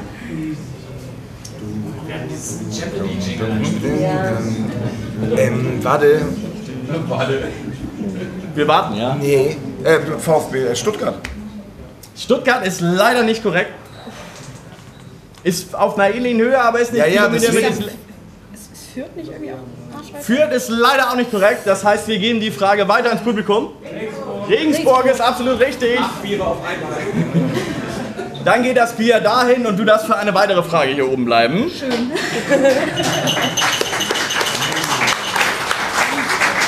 Ja, das T-Shirt ist halt noch nicht draußen, ne? Ich weiß die Ja, Kilometer warum nicht. ich nicht? Genau. ist beim Drucker, der, das Auswärts-T-Shirt ist beim Drucker Ja. und wir hoffen in der nächsten Woche, spätsetens in der übernächsten Woche, es Ja, zu bekommen. Das hätte ich Könnt ihr das gleiche Logo nehmen vom letzten Jahr? Ja, es haben gestern nicht wenige gekauft. Haben die gemerkt, dass Diese Deppen. Ey, das hast du gesagt. So, nächste Frage. Und äh, dass Stuttgart genannt wurde, ist schon mal gut, weil es eine super Überleitung. Wir fahren nämlich übernächste Woche zum VfB Stuttgart zu einem Zweitligaspiel. Das letzte Mal, dass wir da zu einem Zweitligaspiel angetreten sind, ist gut drei Jahre her. Trotz Führung durch Boadus verloren wir am Ende 1 zu 2. Wer war damals Trainer des VfB Stuttgart?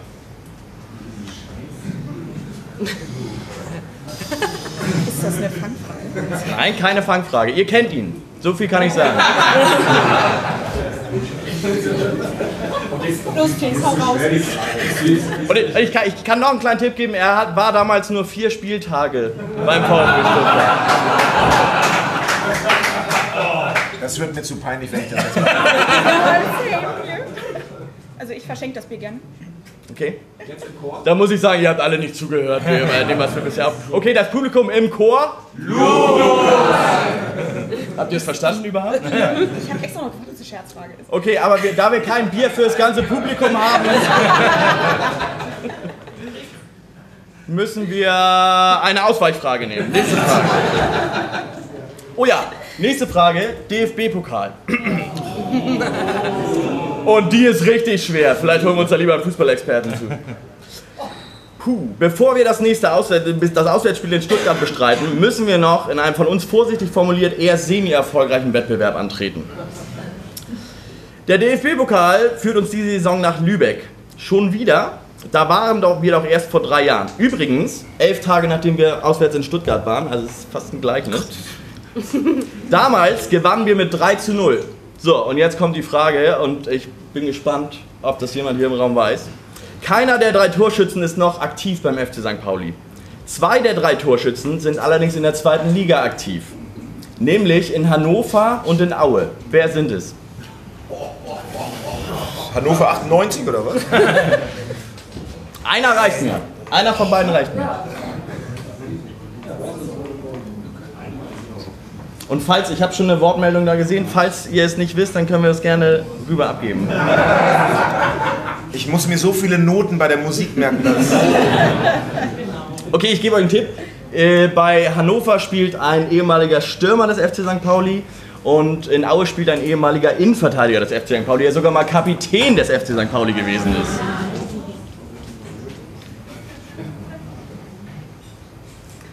War nett bei euch. Din, din, din. So, ich gebe die Frage weiter. Dux und Gonter, herzlichen Glückwunsch. Ich sage dir, wir tauschen noch einmal durch. Wir brauchen noch einen oder eine Freiwillige. Michael, sonst musst du ran. Oder du, Olli, weil du hier schon das Bier transportierst. Biertaxi.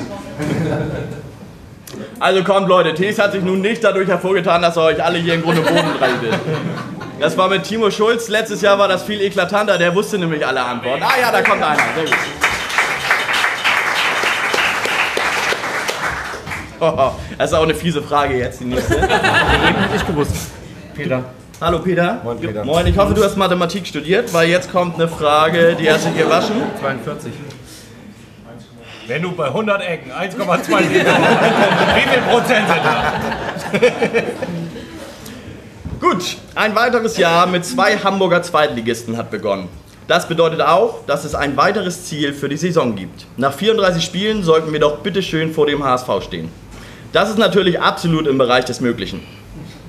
Wie viele Punkte, und jetzt müsst ihr eure Gehirnzellen richtig anstrengen, wie viele Punkte werden rein theoretisch denn mindestens benötigt, um definitiv mehr Punkte als der HSV gesammelt zu haben, ohne auf Hilfe von anderen Teams angewiesen zu sein? Jetzt bisher die Ergebnisse aus dem Tor. Bisher, also in der, in der, vor dem ersten Spieltag, also 34 Spiele lang, welch, was, welch, wie viele Punkte müsste man holen? Um definitiv vor einem anderen Team zu landen. 23. Rechnen wir. Viel mehr. Also, ich gebe euch eine kleine Hilfe. Man müsste natürlich, wenn man nicht auf die Hilfe eines anderen Teams angewiesen sein möchte, dann kann man auch davon ausgehen, dass das Team, was man, wo man besser sein will, dass die, dass die alle anderen Spiele gewinnen. Und dann müsste man dementsprechend vielleicht auch selber viel gewinnen. Dir bringt das Spaß? Ja, total Spaß. Ich merke auch hier nicht, wie das hier raucht, rechts und links von mir. Hä? Ich, ich durchdringe es nicht. Warte kurz. Okay. –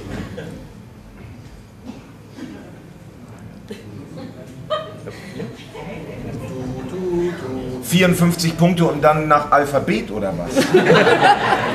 nee, H ist ja vor S. Okay, ich gebe euch noch einen letzten Tipp zu der Frage. Geht davon aus, dass ihr alle anderen 32 Spiele gewinnen müsst, damit ihr besser seid als der andere, ohne auf Hilfe von anderen Teams angewiesen zu sein. 66. Das heißt, ihr gewinnt 32 Spiele. 32 mal 3. Ja, der Geil 66 hat er gesagt. Ja, 66. 65. Okay, dann äh, gebe ich die Frage ans Publikum weiter. Ich sehe da eine Meldung. 100 Punkte ist genau die richtige Antwort. Ah, jetzt, ja. Ja, ja, ja, ja, klar. Mensch, ach, ich Dummerchen. Dann wieder Geschichte jetzt. Wisst ihr, was das Schönste ist? Ich habe noch eine Mathematikfrage für euch. Weil es so schön ist. Wisst ihr, Der ich, Rainman von St. Pauli. aber ich konnte es ja vorher nachrennen. Ich hätte so gern mal wieder einen Stürmer in unseren Reihen, der Tore wie am Fließband erzielt. Und im Schnitt, sagen wir mal, merkt euch das genau, alle 100 Minuten das Tor trifft.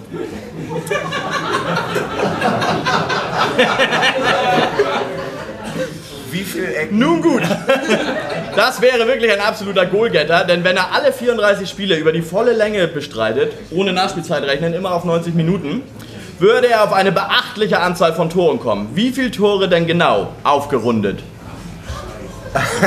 Das ist echt sick. Ich stelle die Frage gern nochmal.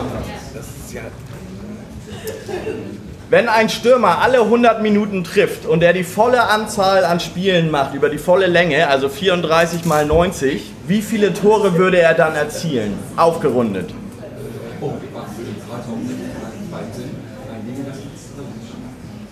Also als erstes natürlich 34 mal 90 rechnen. Und dann durch die Anzahl an Minuten teilen. Vielleicht. Geht auch anders.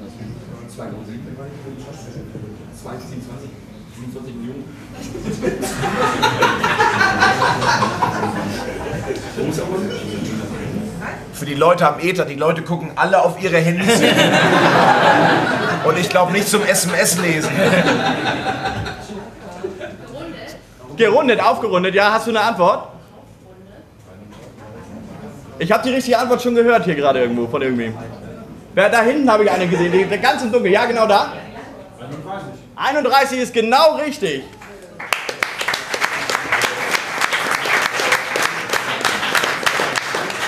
Also eigentlich, äh, genau, 30,6, aber wir wollten ja aufgerundet haben. Krank. Gut. Hm? Den Stürmer, ja, den suchen wir noch, anscheinend. Gut, ähm, für die nächste Frage äh, brauchen wir den nicht, Tees. Da brauchen wir noch zwei andere Freiwillige, oder zwei, du kannst gerne sitzen bleiben, wir brauchen noch einen weiteren Freiwilligen oder eine Freiwillige. Ist eine ganz einfache Frage, wenn man ab und an mal den Mann hier neben mir äh, zugehört hat bei Musik. Traut sich wer? Ja, der macht ja das alleine. Ich will es nochmal machen. Du darfst doch nochmal herkommen. mal. Ja. So. Jetzt geht's los. Obwohl, der ist schneller. Achso, dann setz hier. Nee, nee, ist gut. Ist Nee, nee, setz mal. Und also, wenn man, äh, wenn man hier im, im, in den letzten 30 Minuten zugehört hat, dann kriegt man das, glaube ich, auch gelöst. Okay, ich lese vor. In der Stadt mit Loch passierten wir das berühmteste, schönes Wort, Hotel der Welt ist der Beginn eines wunderschönen Liedes einer hier im Raum womöglich durchaus bekannten Band. Der Sänger dieses Liedes hat zufällig vor nicht allzu langer Zeit in genau dieser Stadt ein wohlbeachtetes, im FCSP-Umfeld wohlbeachtetes Konzert gegeben. Welche Stadt ist gesucht? Äh, New York. New York ist richtig! Vielen Dank! Danke.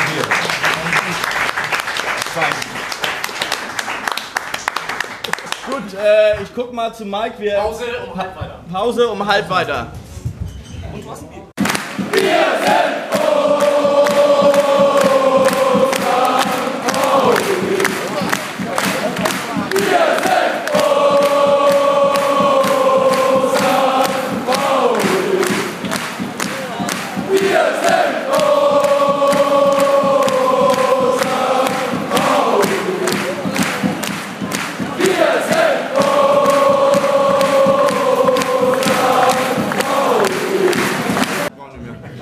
Mal beim Lichtschalter stehen, ich will nämlich was fragen. Der ist vegan, oder? Nee. So, wir würden weitermachen. Achso, der. Am Anfang von so einer Runde macht man ja immer so eine Befragung, was das Publikum anbelangt. Und das habe ich aufgrund des technischen Dilemmas vorhin völlig vergessen. Wer ist denn heute mitgenommen worden und hat noch nie eine Millanton-Sendung gehört?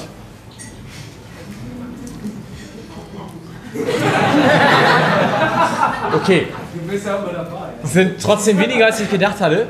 Ähm, nee, ich wollte doch.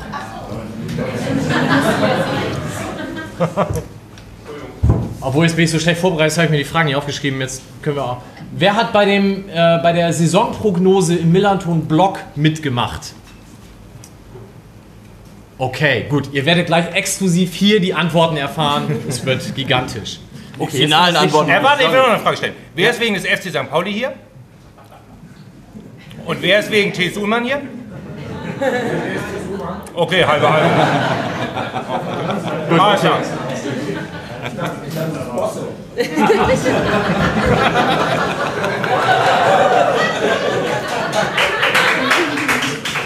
Genau mein Humor. Schellen verteilen ist durchaus okay. Ich spiele nachher schön Mädchen aus Bramfeld und dann sieht die Welt wieder anders aus. So. Okay, wir wollen äh, die Saisonprognose natürlich hier auf der Bühne auch kurz einmal durchgehen, werden das aufgrund der Zeit aber relativ kurz und knackig halten und haben so ein paar Fragen auch schon gestrichen. Aber daher, Justus fängt an. Boah. Alter. Er kann aus Ja, dem wundervoll. Okay, ich hab die wundervoll. okay Debbie fängt an. Toll, danke. Erste Frage, wie viel da werden wir in dieser Saison? Ähm, besser als Jos Luca gesagt hat, also Platz 7. Okay. Sebastian. Muss ich mich noch daran erinnern, was ich im Nein, Okay, ich 14. mich auch nicht. Thies. Ich bin einfach psychisch so angeschlagen und sowas. Ne? Ich meine, das war gestern seit wie, wie vielen Jahren?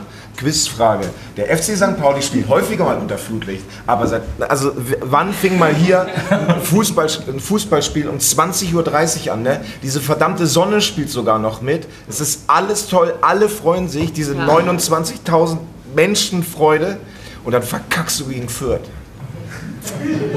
Stimmung war auch So, das, ist, das macht mich so traurig. Man kann eine Woche nicht ins Internet.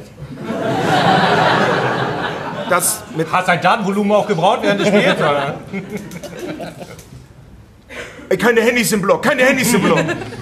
So, und dann, und dann auch, also ich glaube, ich habe zum Beispiel meiner Tochter St. Pauli auch einfach versaut dadurch, wegen dieser schlechten Laune. Wenn ich häufiger gute Laune gehabt hätte wegen diesem Mist, dann, also wie gesagt, das Bon mot, meine Tochter hat zu mir gesagt, einfach, und da war die echt einfach erst sieben oder acht, warum hast du kein Hobby, das dich glücklich macht? So, und das sind halt. Das, das ist, da braucht man auch nicht 150 Ausgaben, elf Freunde durchlesen. Das ist der, also das ist die Essenz der ganzen Scheiße. Und jetzt ist das. Ja, Kurz und knackig haben wir gesagt, ne? aber echt. Es spielen 18 Mannschaften mit. Wie viel Prozent sind das in Ecken? So, und so traurig wie ich bin, sage ich hoffentlich einen Platz über der Relegation. Ausrechnen musst du dir das alleine. 15.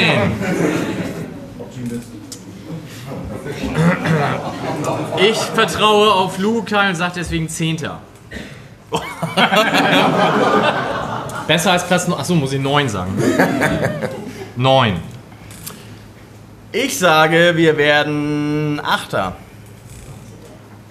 Und spielen eine scheiß Hinrunde. Aber eine geile Rückrunde. Mit dem gleichen Trainer? Ja. Okay. Die Weisheit der vielen, wie gesagt, 147 Leute im Block haben abgestimmt. Hallo, bevor Ach, du ihm Justus, das sagst hier. der Mann mit dem Kuchen. Ich sag auch 15. damit wir einen DFB-Pokal-Heimspiel haben. Haben wir nicht. Haben wir nicht? Nee, nee, musst du 14er werden. Ah, dann wären wir 14. Hä? Hä? Das macht doch überhaupt keinen Sinn. Warum Die dann einen besser werden? Nehmen wir die letzten vier Teams Ja, der zweiten also Liga. der 15. 18, 17, 16, 15. Spielen 18 Mannschaften mit? Ja, ja, ja. Scheiße. Kein Bier mehr für Till. Ja, 15. Nur noch das UNN. Okay, die 147 Personen im Block haben abgestimmt und es gibt gerundet dann den Platz 8,47. Oh. Oh. Ich habe nicht mehr geguckt, was wir letztes Jahr hatten, aber ich glaube, die Stimmung in dieser Sommerpause hat nicht dazu beigetragen, dass wir irgendwie sonderlich optimistisch sind. Ich lese kurz vor, äh, was der Blog gesagt hat bei den anderen drei Kategorien, die wir jetzt auslassen, nämlich wer schießt die meisten Tore, Diamantakos mit 60 Stimmen, Fährmann mit 38 und der noch nicht verpflichtete Wunderstürmer Mr. X mit 12 Stimmen. Ein Tor alle 100 Minuten, ne? Würde reichen. Dann hatten wir gefragt, wie Mr. viele... Mr. X spielt gerade noch äh, Für? Scotland Yard. Ich dachte, du sagst es für Hannover 96. Äh, wir hatten gefragt, wie viele Transfers wir denn noch tätigen. Da ist aber Gykeres, ich hoffe, ich habe das richtig ausgesprochen, wahrscheinlich nicht, schon mit drin. Den haben wir also schon. Ähm, insgesamt hat die Weisheit der vielen im Blog gesagt 2,36 bis zum Ende August, wenn die Transferperiode schließt. Ich glaube am 2. September sogar erst. Und es wurde gefragt nach Anzahl der Heimsiege 8,7. Alter. Das ist von 17. Also irgendjemand hat 18 gesagt. Da habe ich gedacht, wie geht das denn? Und auch nur Liga war gefragt. Also es kann nicht sein. Relegation, Relegation, hallo. Wenn du, wenn du 17 Heimspiele gewinnst, spielst du. Nee. Dann bist du direkt durch. Dritter Platz, Relegation, Alter. Ne, wir haben doch jetzt schon auswärts einen Punkt in Bielefeld, da bist du doch fast schon sicher. Kurz und schnell durchkommen. ne? Ich, Außerdem- ich, ich, ich spüre einen starken Mathe-Podcast auf euch. Mathe, Bier und Kuchen wäre auch eigentlich. Okay. Ja. Gut, und jetzt werden wir euch erzählen, wer die ersten drei Plätze und die letzten drei Plätze belegt. Wir beginnen mit den ersten drei Plätzen und es beginnt Sebastian. Reihenfolge egal. Stuttgart, Hannover. Ich glaube, im Blog habe ich Bielefeld gesagt. Bielefeld. Tills. Hätte ich die Fragen vorher schicken müssen?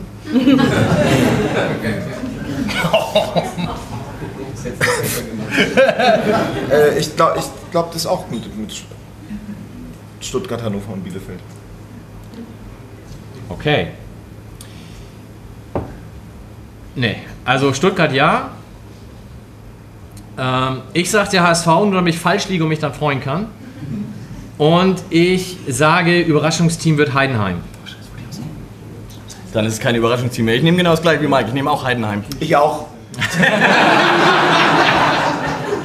Auch HSV? Auch HSV, ja. Justus. Ich wollte auch Heidenheim sagen, aber das ist jetzt Kannst blöd. Nee, meine ich. Ich nehme ähm, so einen Favorittipp. Stuttgart, HSV, Hannover. Hannover. Okay. Irgendjemand hat auch im Blog geschrieben VfB, HSV, HSV. Da muss ich erstmal überlegen. Ja, das stimmt. Aber ja, 96 ist ja auch. Naja. Debbie. Ich sag Stuttgart, Hannover und Kiel.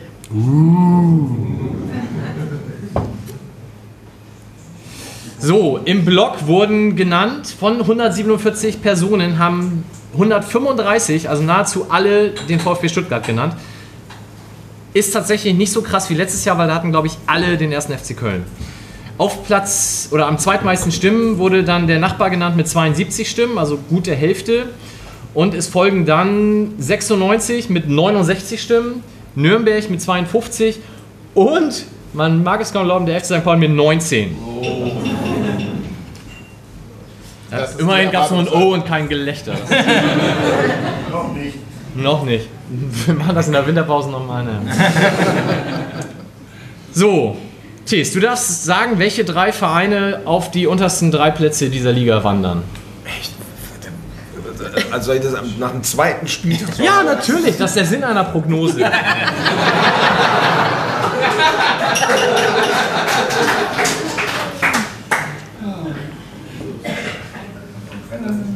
Soll ich dir die Kicker-Tabelle aufrufen?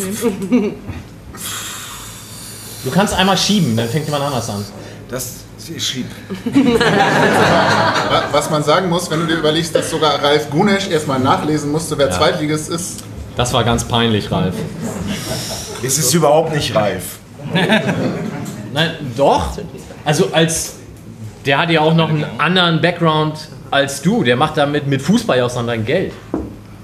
Bei Dassen. Bei das. Listen. Listen. Ja, ähm, dann muss ich anfangen. Das ist auch blöd. Ähm, ich sage, auf jeden Fall absteigen wird Sandhausen, weil ich sage das immer und die tun es dann nicht und dann freue ich mich. Ich sage, Osnabrück wird absteigen, weil die finde ich doof. Und ich sage, Aue wird absteigen, weil die sind endlich mal fällig. So, Tim. Bei Aue schließe ich mich an. Aue, Wien, Wiesbaden und ich glaube, dass es Regensburg erwischen wird. Was ja die längste Auswärtsfahrt ist, die man diese Saison macht. Ja, Ich kenne mich aus. Da. In Prozent. Justus. Sandhausen, Wien, Wiesbaden und Osnabrück. Mann. Darfst du es gleich sagen? Weil es stimmt. Ja, stimmt auch, auf jeden Fall. Also, Also Os- Sandhausen, Osna Osnabrück, äh, Sandhausen braucht keiner. Ähm, Sandhausen ist das Geilste auf der ganzen Welt. Viele Grüße von uns an dieser Stelle an Carpe Diem Sandhausen. Den Stefan, schönen Gruß, ja. Na gut. Sebastian. Äh, Osnabrück aus deinen Gründen. Wien und Aue. So, Tees. Nochmal schieben geht nicht. HSV, Bielefeld und Hannover 96.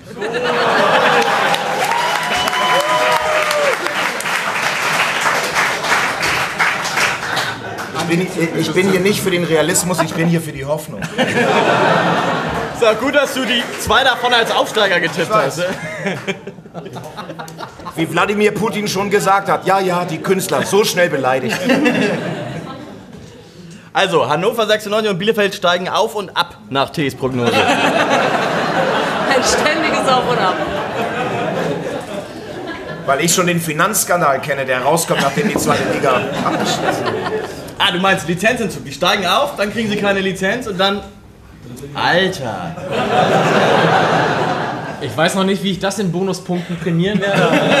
Hast du sowieso gewonnen. Die Weisheit der vielen im Blog hat gesagt, 105 Leute von 147, Wien Wiesbaden wird es erwischen. Osnabrück mit 71 Stimmen auf dem zweiten Platz und dann Aue mit 60, Sandhausen mit 40 und Fürth mit 36. Da mag der ein oder andere gestern Abend sich gedacht haben, habe ich falsch gelegen. Hat jemand nicht. gesagt? Hat jemand St. Pauli gesagt? Es haben, glaube einer hat St. Pauli gesagt. Und ich konnte anhand des Namens, glaube ich, trotzdem verifizieren, dass der sonst eher uns zugeneigt ist. Justus Fanladen. Ne? Web.de.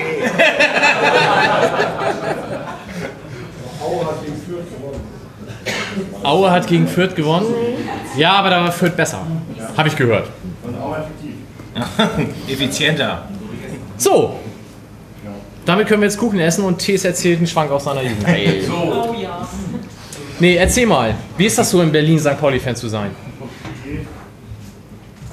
Also es ist natürlich toll, weil da, dadurch ist, ähm, ist St. Pauli, das Viertel, das Drumherum und meine Freunde hier, ist es noch mehr so ein Sehnsuchtsort geworden. So.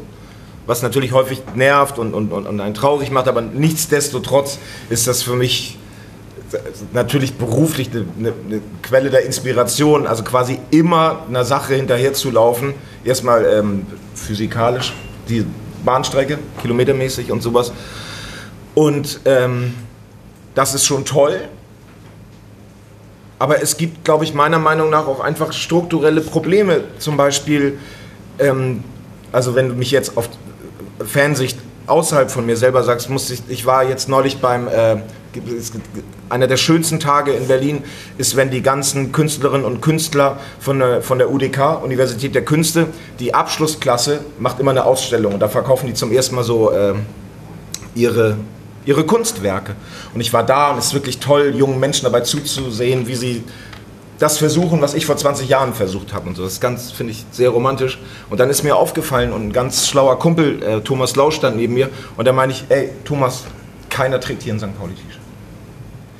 Und das hat mich nachdenklich gemacht, weil ich finde, dass, dass die, die, dieses St. Pauli-Ding kommt aus den, aus den späten Anfangs, späten 80ern, Anfangs 90ern. Das ist eine reine UDK-Sache. So, ich, ich mache hier Kunst, ich bin Mädchen, ich mache Stahlinstallation und ich bin St. Pauli-Fan. Und da habe ich mich gefragt, woran liegt das, dass es in diese Gruppe von Menschen überhaupt keine Strahlkraft mehr gibt. Weil ich trage mein T-Shirt in Berlin mit Stolz sozusagen. Ich so, hier, Digga, das bin ich, Edeka, abgegrüßt mit der Frau, die immer das Slayer-T-Shirt in der Kasse trägt und sowas. Wir verstehen uns. So, und da habe ich mich gewundert und sowas. Und wenn ich über die UDK nachdenke, dann denke ich natürlich auch, wo wir mit dem Grand Hotel van Cleef setzen und so runter und die Gegengrade. Die Gegengrade ist für mich fast eine geschlossene Ü45-Veranstaltung geworden. So, das ist nicht schlecht, das ist nicht gut, das ist aber einfach mal ein Fakt. So, dann musst du das Ding mal noch 10, 15 Jahre weiter durchdenken. Und manche kommen dann nicht mehr die Treppen hoch und sowas. Und dann, so, und, und dann ist es, und also ich sage das jetzt mal schnell, weil das auch ein Fakt ist, über den ich viel nachdenke. St. Pauli wird bis auf uns Freaks, die da in die Astra-Stube gehen oder manchmal ins Oberbaumeck, das ist fast exklusiv so eine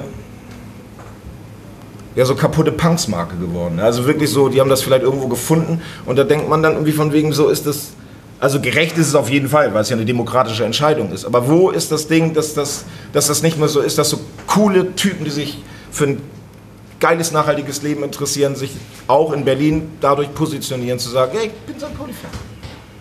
Das ist so eine Sache, über die ich in der letzten Zeit sehr viel nachgedacht habe und noch nicht so richtig zum Ergebnis gekommen bin. Aber das mit der UDK und mit, mit den kaputten Punks, das ist, so die, das ist so die Ecke, auf der ich so viel darüber nachdenke und sowas.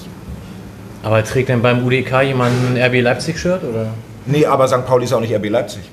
Nee, aber ich meine, sind da andere Vereine vertreten? Nee, oder? gar nicht. Gar nicht. Ich habe keine gesehen. Ein Verstörter lief da irgendwie mit einer Hertha-Jogginghose um. Oder Alter, ist das gestört. Hertha Jogginghose. Gabor, Gabor Kirai, der Trü. Weißt du, wie ich meine? So ein bisschen? Ja, wobei ich mich tatsächlich eben gefragt habe, ob es schon mal jemanden gab, der kritisiert hat, dass irgendwo keine St. Pauli-T-Shirts waren. Also ich sehe total deinen Punkt, aber ich weiß noch nicht so richtig, ob ich da in dieses, das ist schlimm, mit einsteigen würde. Ich habe halt Angst, dass dieses Ding durcherzählt ist, dass es bei St. Pauli nichts mehr zu entdecken gibt. Wir finden das alle geil. Wir finden das auch noch auf, auf, meiner neuen Platte singe ich ja den Satz, auf meinem Grabstein steht gestorben um 19.10 Uhr. So, für mich ist das klar, für dich auch. Aber so eine Sache muss sich auch immer weiterentwickeln und neue Leute ranziehen und neue Inspirationen und neue Sachen bekommen. Das brauchst du. Bei Hannover 96 ist Hannover 96 die Idee an sich und das ist gut und das ist in Ordnung. Aber bei St. Pauli gibt es halt einfach noch so vier, fünf andere Ideen auch mit. Und wenn die zu Ende erklärt und erzählt sind, dann glaube ich, dass es strukturelle Probleme gibt. Und ich würde das wahnsinnig gerne äh, weiter durchdringen. Und ich mache einen St. Pauli T-Shirt-Shop, stand auf beim nächsten Sommerfest der UDK.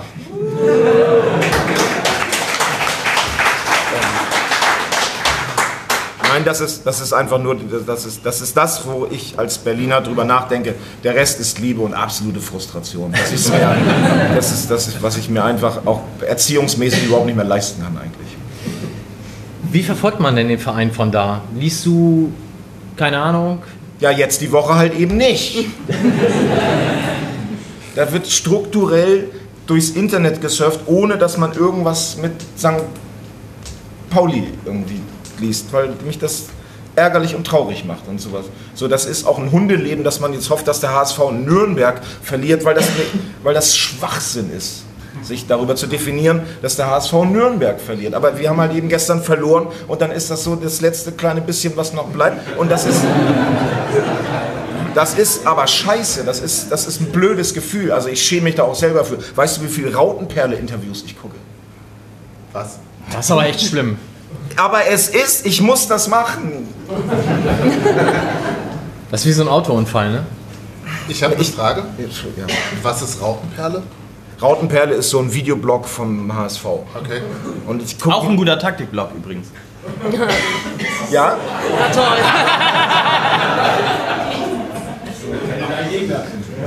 Und das, ich schäme mich dafür, aber manchmal macht mich dieses St. Pauli-Fan-Sein eben einfach auch so traurig, dass ich mir dann, dann nochmal HSV Gladbach angucke.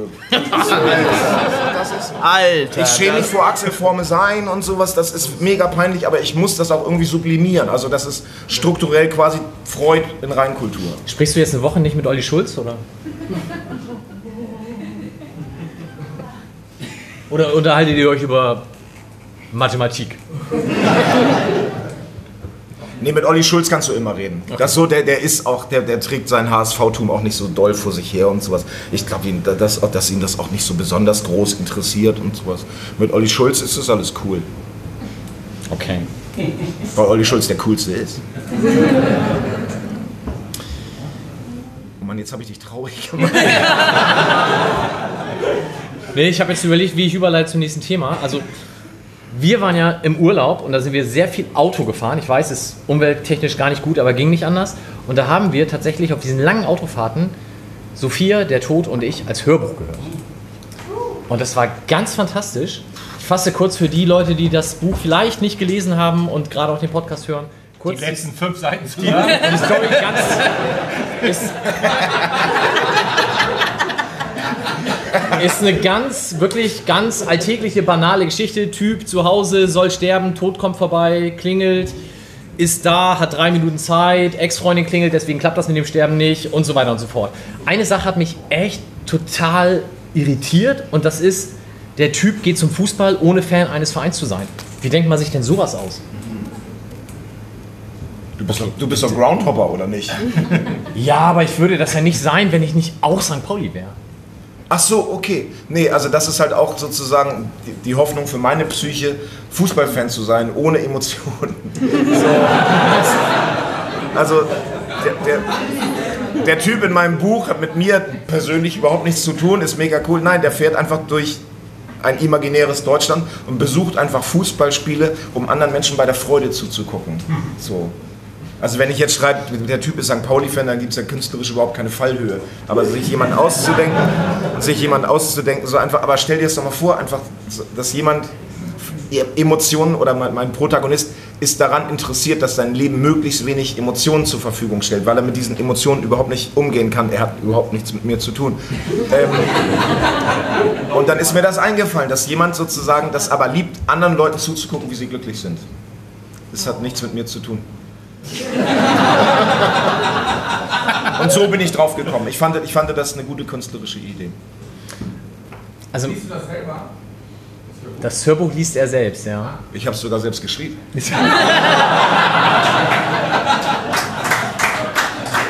Ja, ich habe das, das hat Spotify einfach. Oder die anderen Anbieter. Also, schönen Gruß von meiner Frau. Ihr hat das besonders gut gefallen, weil sie sich immer vorgestellt hat, es wäre du, dieser Protagonist. Ich habe dann Hast gesagt, du- allein hast- wegen der Fußballgeschichte kann das ja nicht stimmen, aber okay. Ähm, du hast ein Kind, ne? Ja, das bleibt auch dabei. Wie habt ihr das denn mit der Sexszene in dem Buch eigentlich gemacht? Skip. Naja, das. Nö, also der ist ja elf. Ich meine, der ist ja nicht fünf. Dann hätte, das, dann hätten wir es auch gehört, weil er das nicht verstanden und jetzt mit elf. Also es ist halt schon immer noch so, wenn man irgendwie das Wort Sex erwähnt. Fängt Mike immer an zu lachen. Nee, das, hat er, das hat er cool ertragen. Er ist inzwischen in solchen Dingen auch echt. Ja, ich habe den gerade vor der Tür kennengelernt. Sieht wahnsinnig hübsch aus. Cooler Typ. Trotzdem von uns, ja. ähm, also er trotzdem von mir. Also. Wir haben. Äh,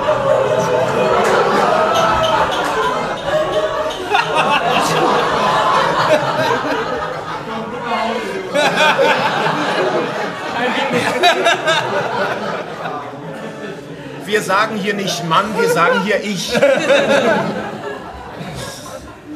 Du hast ja auch für den Übersteiger sehr, sehr viel beachtete und ganz, ganz, ganz fantastische Texte geschrieben. Kann man abgesehen davon und diesem Buch bisher noch mehr von dir lesen oder hast du äh, hast du früher in der Schülerzeitung oder sowas geschrieben? Das meine ich zum Beispiel, wenn wir jetzt über ODK sprechen und sowas, ne? Und so über ODK und das nur so, sonst so komische Leute und sowas, so Übersteiger und sowas. Und das war die alte Nordkurve. Und da waren wir, wir waren wirklich eine so, so N-Trax-T-Shirt, Jogginghose, Basketballstiefel. Das war das Geilste, was man anhaben kann. Wir haben alle immer noch so veteranenmäßig Phoenixviertel, vorne kurz, hinten lang. So waren wir in der Nordkurve. Und damals St. Pauli-Willi ist da durch die Gegend gegangen und hat damals noch das Geld gesammelt. Und hatte ja wahrscheinlich psychische Probleme, drogentechnische Probleme, sah ein bisschen ungepflegt aus. Und der ist dann immer so durchgegangen, so äh, Geld gesammelt. Und die Leute sind in einem Freudenekel immer vor dem zurückgewichen, so haben sich so wegbewegt und sowas. Und mir ist das aufgefallen. Und dann wusste ich, dass es den Übersteiger gibt. Und dann habe ich, glaube ich, einfach mal einen Leserbrief geschrieben auf der Schreibmaschine von meinem Vater, irgendwie so im Sinne von, bitte nicht im Internet suchen, das ist ganz peinliches Deutsch, ich weiß das noch. So, so ähm, ja, wenn wir hier auf St. Pauli so cool sind, finde ich das nicht cool, dass wir uns über einen Menschen lustig machen, dem es offensichtlich nicht gut geht. Der wurde abgedruckt und das hat mich für immer angezündet. Weißt du, was ich meine? Das sind, sol das sind solche Sachen so, da liest man, andere Zeit, da liest man T.S. Ullmann zum ersten Mal in der Zeitung, die man sich selber kauft, da dreht man durch, das ist ein ganz, ganz tolles Gefühl.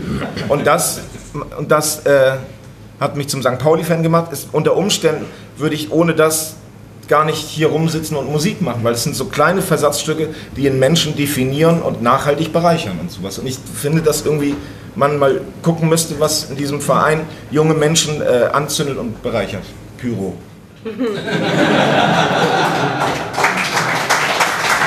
Ich musste, ich, musste nur, da, Entschuldigung, ich musste nur genau, als du das mit den Übersteigern, das musste ich, so Initialzündung war, dass ich diesen Leserbrief geschrieben habe. Okay. Vielleicht an der Stelle, wer es noch nicht hat, neues Out of Control ist raus. Tolles Heft, kann man kaufen. Gibt's also immer noch Fanzines, auch beim FC St. Pauli. Wie bist du denn das erste Mal auf diesen anderen Verein gekommen? Ich meine, Jugend in Hemmoor stellt man sich jetzt nicht so furchtbar Fußballbeleckt braun-weiß vor.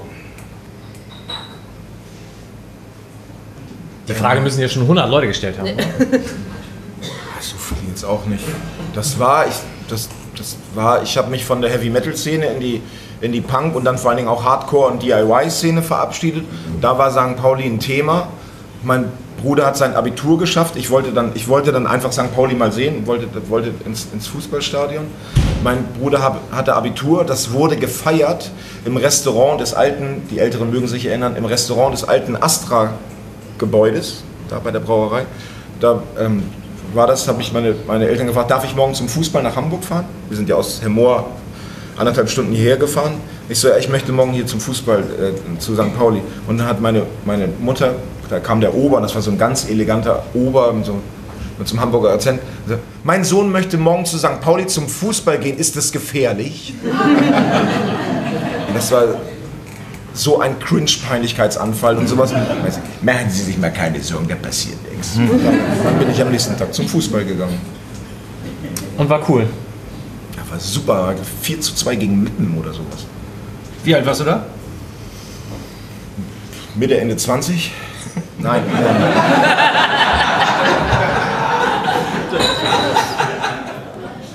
Also ich war auf dem Viva St. Pauli Festival und das muss dann halt einfach so irgendwie so kurz davor gewesen sein.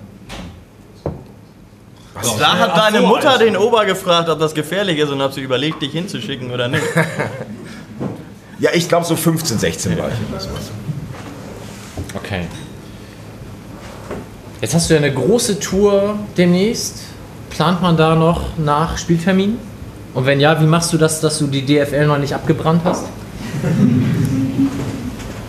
Hm, Ich. Äh, nee, wir planen danach gar nichts und sowas. Wir versuchen aber auf Tour so kaputte Fußballspiele zu gucken. So, das finden wir geil. Wir waren mal äh, bei Blau-Weiß Linz. Das war genial. Da saßen plötzlich zwei Typen in so HSV-Jacken rum. Und ich so, Digga, lass mal ein Foto machen von meinem Kumpel Mongo und sowas. Die so, hau ab. Sorry. Und, Die kannten äh, den? Was? Die kannten ihn? Kannten Philipp? Oder? Ja, ich glaube ja. Supporters Club. ne. Ähm, und, und wir waren einmal, äh, haben wir in Kaiserslautern in der Kammgarn äh, gespielt. Und da haben wir Kaiserslautern 2 gegen die Schweine aus zwei Brücken geguckt. Und Die hasse ich auch richtig. 220 Leute im, im äh, Fritz-Walter-Stadion, das ist schon richtig geil. Und da kam so ein Typ, das, ich, man- vom Fernseher kennt man, es gibt eine so unfassbar riesige Kaiserslautern-Fahne, wo die Fahne aus sieben verschiedenen Fahnen besteht und sowas. Der Typ war auch da und der schwenkt die aber nur, wenn ein Tor fällt. Und das Spiel ist 0 zu 0 ausgegangen.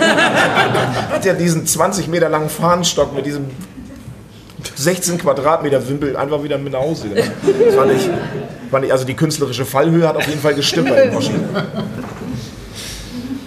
Wie viele Spiele siehst du denn jetzt noch pro Saison? A zu Hause, B auswärts. Zu Hause ist jetzt nur noch Kicker angesetzt, also das mit den Pfeilen. Nee, ich meine, also wie viele Heimspiele siehst du im Millantor? Pro Saison vielleicht vier. Würde ich sagen. Das letzte Spiel war das da im November gegen Dresden zum Beispiel. Und das war jetzt das nächste. Das, das ist einfach schwierig, aber das ist. Es geht nicht anders. Wo stehst du dann? Da, wo Markus Wiebusch sagt, wo ich mich hinsetzen soll, da, da, da sind die Autoritäten relativ klar verteilt. Setz dich da jetzt hin! Bosse.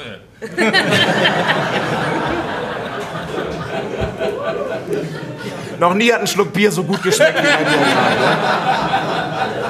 Doch, ich kann das gut mit anderen, gegen andere. Ah, wie komme ich da jetzt wieder weg? Okay. Du musst gar nicht weg, du musst nur raus. Ja, ja ich sehe das schon. Ähm, neues Album. Viele haben wahrscheinlich gedacht, Mensch, da muss jetzt ein St. Pauli-Song kommen und dann ist die erste Auskopplung, die du machst, seit gestern ja online, gleich eine mit Textzeile auf meinem Grabstein. Steht gestorben um 19.10 Uhr. 19.10 Meinst du, die Leute, die nichts mit St. Pauli zu tun haben und deine Fans sind, verstehen das? Also diese Andockung? Das ist mir egal. Also ich, ich finde, gro große Kunst wird, also, groß, also nicht über mich jetzt, ne? Wenn ich schreibe, St. Pauli ist, ist geil, dann ist das für mich, das ist uninteressant. Aber dieses, also mein Manager, mein Präsident und ich haben eine SMS-Gruppe, wo wir uns 19.10 Uhr 1910 schreiben. Und das macht mich glücklich. Wenn dann so, also ich bin am alleinigsten von den beiden, von uns dreien und deswegen habe ich auch die meiste Zeit auf die Uhr zu gucken. Deswegen kommen die meisten SMS auch von mir. So, aber manchmal hat der Prisi halt auch Zeit. Digga, 19.10 Uhr. Ich so, ja, Mann, hasse Pauli, ihr Wichser. Ähm, und das ist zu schreiben, St. Pauli finde ich cool, finde ich künstlerisch nicht in- interessant und zu schreiben, auf meinem Grabstein steht, gestorben um 1910, finde ich. Und vor allen Dingen, die Leute, wenn, das, wenn die das gut finden, dann sollen sie sich halt kümmern. Also du brauchst ja wahrscheinlich nur 1910 ins Internet eingeben, da wird die Antwort wahrscheinlich relativ schnell kommen. So, und ich finde das gut, wenn... T.S. Ullmann, neues Lied.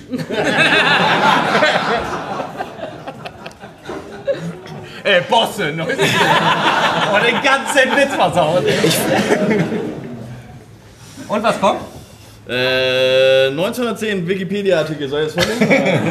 Nein. Versteht das deine Tochter mit der SMS? Das herausragende Ereignis des Jahres 1910 ist nicht die Gründung des FC St. Pauli, sondern der Sturz der Monarchie in Portugal. Jawohl! Hängt sie auf! genau. Ja, dauert noch ein bisschen, bis hier irgendwas mit St. Pauli kommt. SV Der Weil. S SV Weil 1910 e.V. Kommt Ich vor glaub, St. dein Pauli. Gu- dein Google Dein Google ist Also eine normale Familiensituation ist einfach so, also wir hängen zusammen auf dem Sofa ab, gucken Stranger Things und dann sage ich, Diggi, 1910 und dann macht sie so. Aber dann kriege ich zum Geburtstag, kriege ich ihm doch so ein kleines genähtes Kissen, drau, äh, kleines genähtes Kissen, wo drauf steht, äh, Anti-Stress St. Pauli Liebeskissen.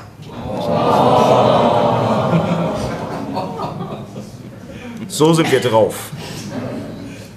Wenn du schon sagst, die sollen das bei Google eingeben, hast du, googelst du deinen Namen? Wahrscheinlich ja, oder? Also du musst jetzt natürlich sagen nein, aber angenommen, es würde jemand tun. Weißt du, was dann an vorgeschlagenen Suchbegriffen dahinter rauskommt? Also Freundin und Frau ist auf jeden Fall mit dabei. Das ist eigentlich immer die Sache, die mich eigentlich so interessiert. Ob, oder wie, oder ich habe mal, Ja. so ich hab mal so geguckt, ob die Leute wissen, wie meine, meine Tochter heißt. Aber nee, aber eigentlich weiß ich das nicht. So Der Top-Begriff danach ist tatsächlich St. Pauli. wirklich? Ja.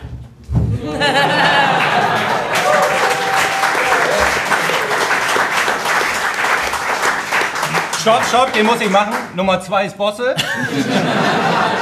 Und Nummer drei ist Gitarrist von Ketka. Ich wollte gerade noch sagen, man muss sich als Hörer mal vorstellen, wie angestrengt du geguckt hast, mich dazwischen zu quatschen.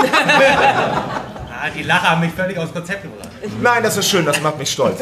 Danach folgt neues Album, Tour, Tickets. Dann kommt Frau. Junkies.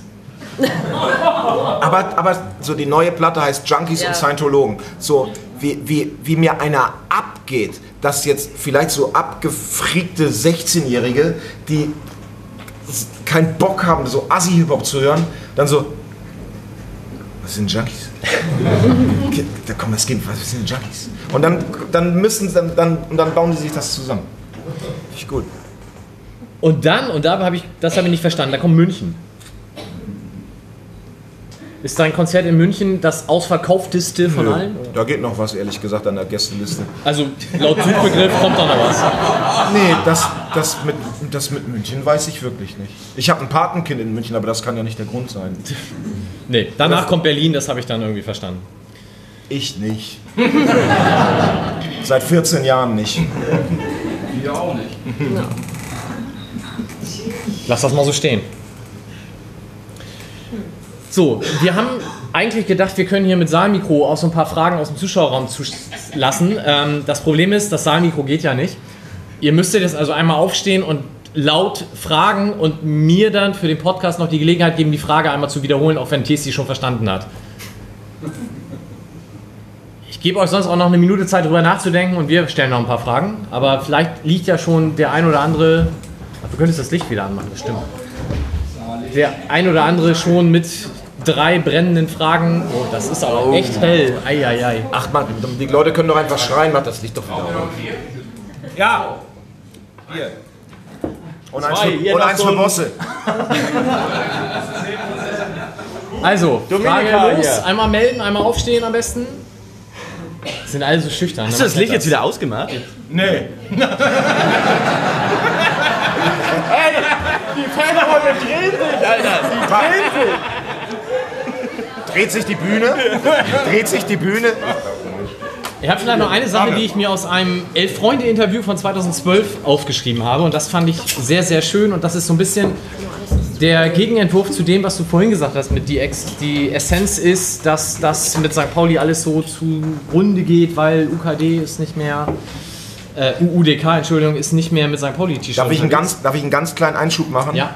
Das, äh, mein leider verstorbener Freund Martin Büsser hat mal gesagt, ähm, als man so früher so Charts gemacht hat in Fanzines und sowas, hat er geschrieben, auf Platz 1 die CD vor Vinyl-Fetischisten verteidigen, auf Platz 2 Vinyl vor CD-Leuten verteidigen.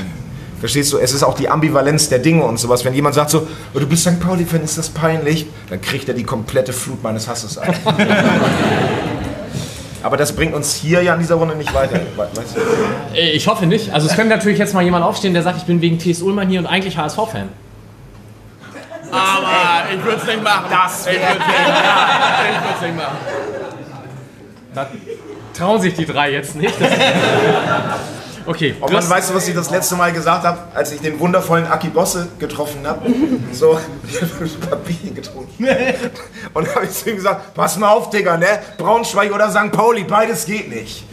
Weil der ja auch Braunschweig-Fan ist und sowas. Äh, So. siehst du, guck mal, so unwitzig ist das.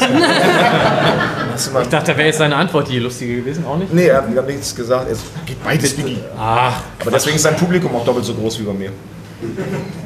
Haut er dich auch mal so an, Mike? Wenn er mit dir redet? Das ist furchtbar, ne? Das hat er in den USA mal irgendwann. Ey, ey, ey, ey, ey. Ich bin wahnsinnig geworden. Ne? War noch nicht in New York gelandet, da hatte ich schon die Schnauze voll. Ey.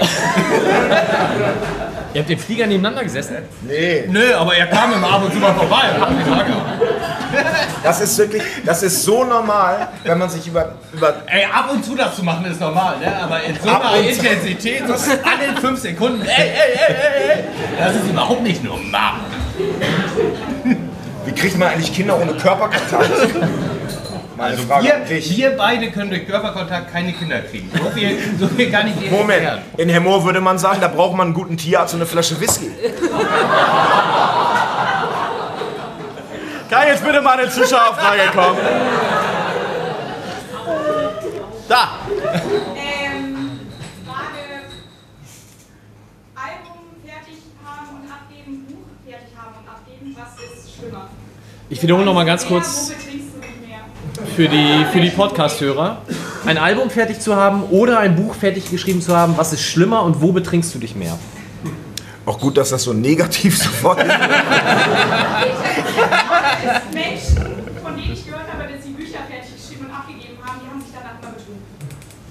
Also es gibt so viele Gründe, sich zu betrinken. Manchmal brauche ich gar keinen Grund, um mich zu betrinken. ähm, also das, da- das, mit, das mit der letzten Platte war, bei- oder mit dieser Platte, die jetzt demnächst rauskommt, ähm, war das wahnsinnig schwierig. Ich habe die auch abgebrochen zwischendurch. Ich habe ähm, ich habe angefangen mit, mit Texten, wo ich dachte, dass die Platte fast fertig ist. Dann ist mir aufgefallen, dass die Texte ganz, ganz schlecht sind. Und äh, habe dann nochmal neu angefangen. Und das haben wir dann nach anderthalb Jahren fertig bekommen. Und das, also dass ich das dann doch mit meinem Team und meinen Freunden geschafft habe, die Platte fertig zu machen, das ist eines der schönsten künstlerischen Gefühle in meinem ganzen Leben gewesen und sowas. Und äh, ich habe äh, hab ein kleines Buch über die Toten Hosen geschrieben. Mein Verlag macht äh, so, eine, so eine Reihe Autoren schreiben über ihre Lieblingsbands. Und ähm, die, also vier verschiedene kleine Bücher kommen raus. Und da war ich auch bei meiner Lektorin und wir mussten so viel lachen während. Also ich habe ihr einmal das komplette Buch vorgelesen, haben wir gesagt, okay, das kann raus, das kann nicht raus, das ist gut, das ist mir wichtig, sie Tees, das ist dämlich. Ich so, ja genau. Und, äh, und wir mussten so viel lachen und äh, dann war ich, dann habe ich den letzten Satz vorgelesen und musste ich einfach ein bisschen weinen, weil das so, weil das so toll ist, mit dieser Frau zusammenzuarbeiten, weil ich das, äh, weil ich das so als Privileg empfinde, so tolle, schlaue Menschen kennenzulernen. Wenn man, okay, machen wir es kurz, wenn ein scheiß Künstler irgendwas abgibt, ist er immer fröhlich. So. Und dann wird sich meistens auch betrunken. Okay, Buch Toten Hosen kommt raus Oktober 2019, habe ich gegoogelt. Ja. Am 19.10. dann ja hoffentlich. Oh! Digga, lass den! ähm, okay. Wir Und es wird ein Hörbuch? Und es gibt das auch als Hörbuch. Ich habe das jetzt äh, vor zwei Wochen eingelesen. Für den nächsten Urlaub. Ich weiß noch nicht, wo es hingeht und ob wir wieder Auto fahren müssen, aber vielleicht schaffen wir das ja auch früher. Aber ein kleines Buch klingt ja auch eher nach einem Kurzurlaub. Genial. Also auswärts Osnabrück nicht. Regensburg ist ganz schön lang, ja. Okay. Gut, auf dem Podium noch Fragen hier. Justus, erzähl vom Flug. Ja, da habe ich ja schon alle Geschichten erzählt. es gab Warsteiner in Dosen, das war echt richtig scheiße. Aber Tees fand das gut, das habe ich bis heute nicht verstanden, wirklich, dass du das verteidigt hast. Das Warsteiner aus Dosen? Ja, ja, aber das waren kleine Dosen, war richtig geil. Ja, aber die edelste Form der Bieraufnahme ist durch eine kleine Dose. Durch den Mund. Ich Justus, Justus, wenn du dich aufregst über solche Sachen, ne, in so einem Flieger, sagst, hey, gibt's noch was da? Dann bin ich dein Mahatma Gandhi und sage, das ist gar nicht so schlimm. Dein braun-weißer Mahatma Gandhi. Ich habe auf, dem Rück- ich hab auf dem Rückflug äh, Wein gesoffen, weil das habe ich echt, das wollte ich nicht nochmal. Das wollte ich nicht nochmal erleben. Wieso war das Bier alle? Ich glaube auch die Frage hätte eher sein müssen, wo hast du aufgehört zu trinken? Nach dem Album oder nach dem Buch dann? Nein, so schlimm ist das eigentlich gar nicht und sowas. Das ist. Hast du denn noch einen Roman in Planung?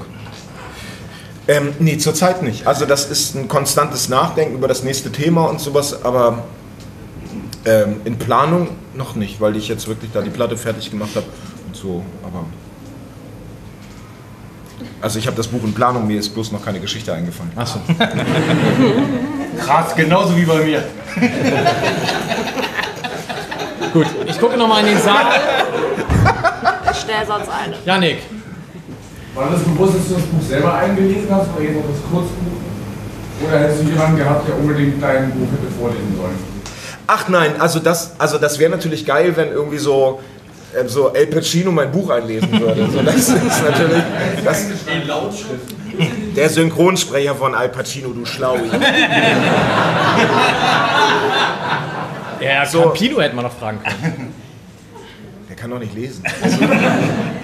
ähm, nee.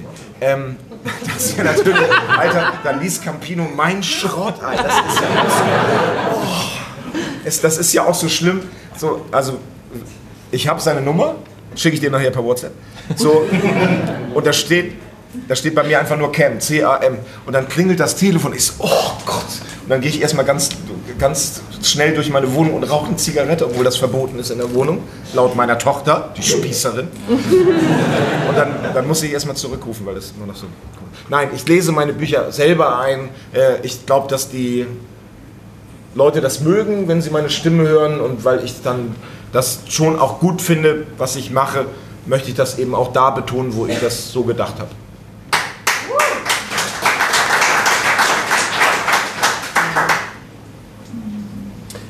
Ich habe sonst noch eine. Debbie. Ich wollte noch mal wissen, du Ich habe im Jolly alles bezahlt. Aber selbst, selbst als ich an der Schandtafel stand und sowas, ich so, Digga, check mal aus. Ey, Ja, da, zu der Schandtafel gibt es auch sehr lustige Geschichten. Aber darauf wollte ich gar nicht hinaus. Okay, schön. Ähm, du hast ja nur einmal kurz äh, zu Das hier ist Fußball zu dem Song. Ich war ja auf zwei Konzerten, wo du das so fünfmal, glaube ich, hintereinander Ja. weggespielt hast. Ja. Das war sehr schön und ähm, auf St. Pauli ist es ja, glaube ich, oft so, dass du dann immer das Lied spielen sollst. Äh, ist das irgendwie nervig oder ist das immer noch so schön? Das ist immer noch so schön. Ich finde Künstler, die sich äh, selbst so wichtig nehmen und zu sagen so, ich kann diesen Song nicht mehr spielen. ja. Das ist überhaupt nicht mein Ding. Also da muss man ja auch wirklich sagen, also wenn Jesus mich damit beschenkt hat, dass mir dieser Song eingefallen ist, ist es eine Sünde vor Gott, das nicht zu spielen.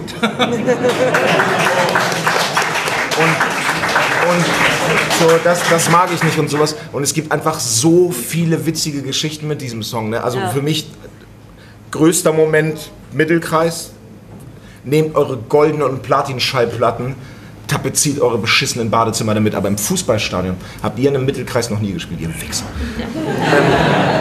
So, und dann einfach große Freiheit. Ne? Meine Kumpels damals vom HSV, jetzt von Falke, damals aber noch HSV, Chosen Few, so ein paar Hoshis und sowas. Danach Aftershow-Party. Ich so, ey, Digga, es tut mir leid. Ne? Siehst du, ich hab ihn schon wieder angedrillt. ich so, ey, Diggi, ne, tut mir leid, ich muss das spielen. Meinte einer so, Tees, überhaupt kein Problem. Wir haben uns einfach umgedreht. Die sind ja nicht zwölf. Die sind ja Mitte 30.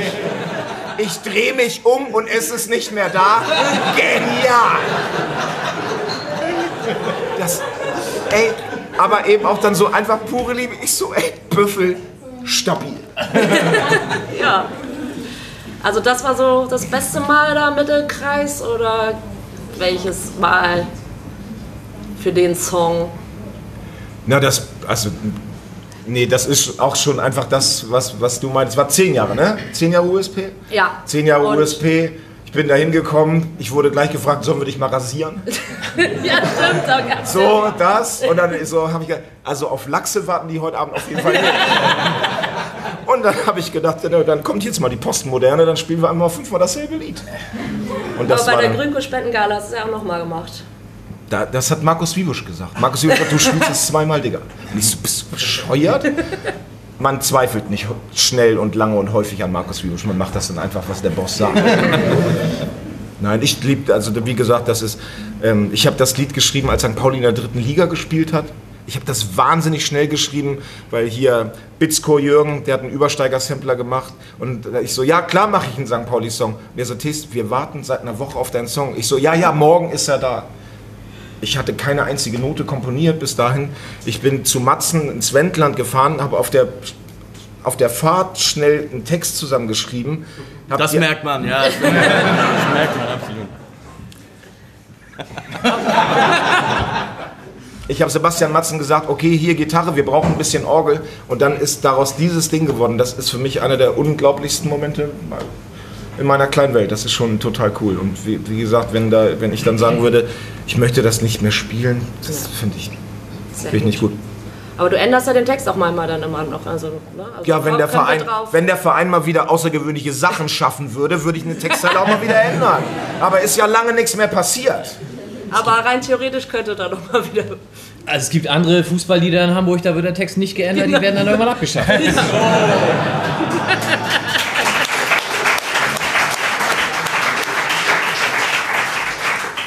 Wie du das mit so einer Beamtenstimme Vor allen Dingen auch so, er, er, ist, er ist schön und schnell gleichzeitig. Aber es gibt ja bestimmt, du sagst, es gibt tausend Geschichten zu dem Song, es gibt ja bestimmt auch Konzerte an Orten, wo man jetzt von der Stadt her denken würde, aha, kommt vielleicht nicht ganz so geil an, aber wahrscheinlich ist das besonders witzig dann. Als ich das in Rostock gespielt habe, das, war- das war geil. Mit Polizei vor der Tür und sowas, ne? Das war ganz interessant. Und dann haben wir es nicht gespielt. Oder ich habe es dann nicht gespielt. Das war, glaube ich, so eine der ersten Touren mit der Tees-Band. Und dann Konzert zu Ende.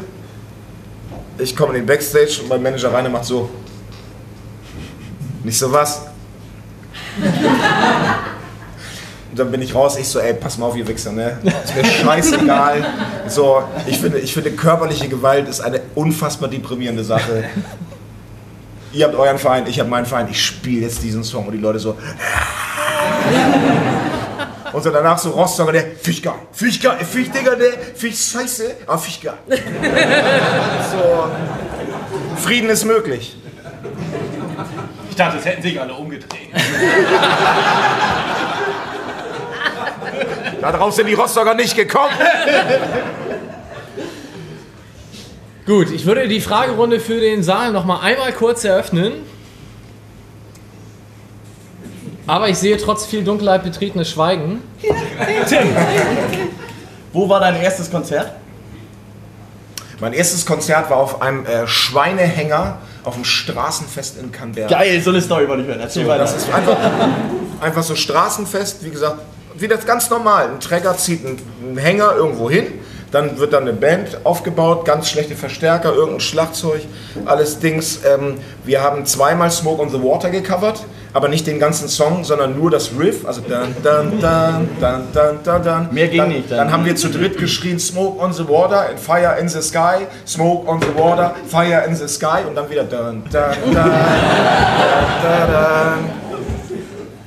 Und die 20.000 Leute sind ausgerastet wahrscheinlich. Alle haben sich umgedreht.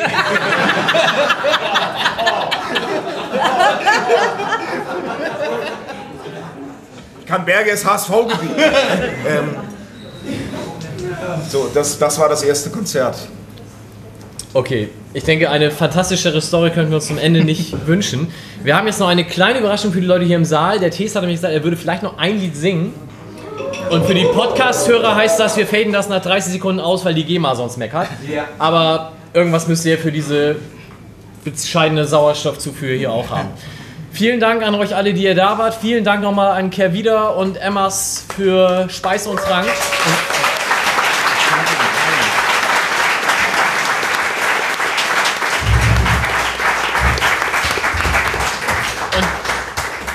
Sache habe ich am Anfang noch vergessen. Tainer hat uns wie schon letztes Jahr hinterm Tresen ganz tatkräftig unterstützt. Auch an Tainer ein ganz, ganz großes Danke.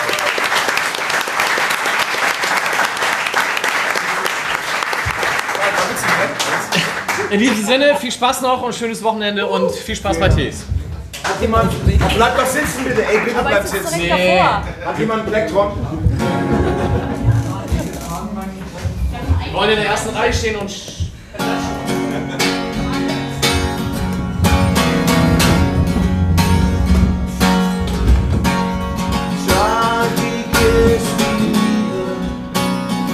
Ohne Ende.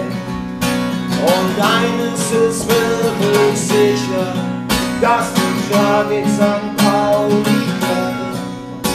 Es ist, als ob ich dir nicht mehr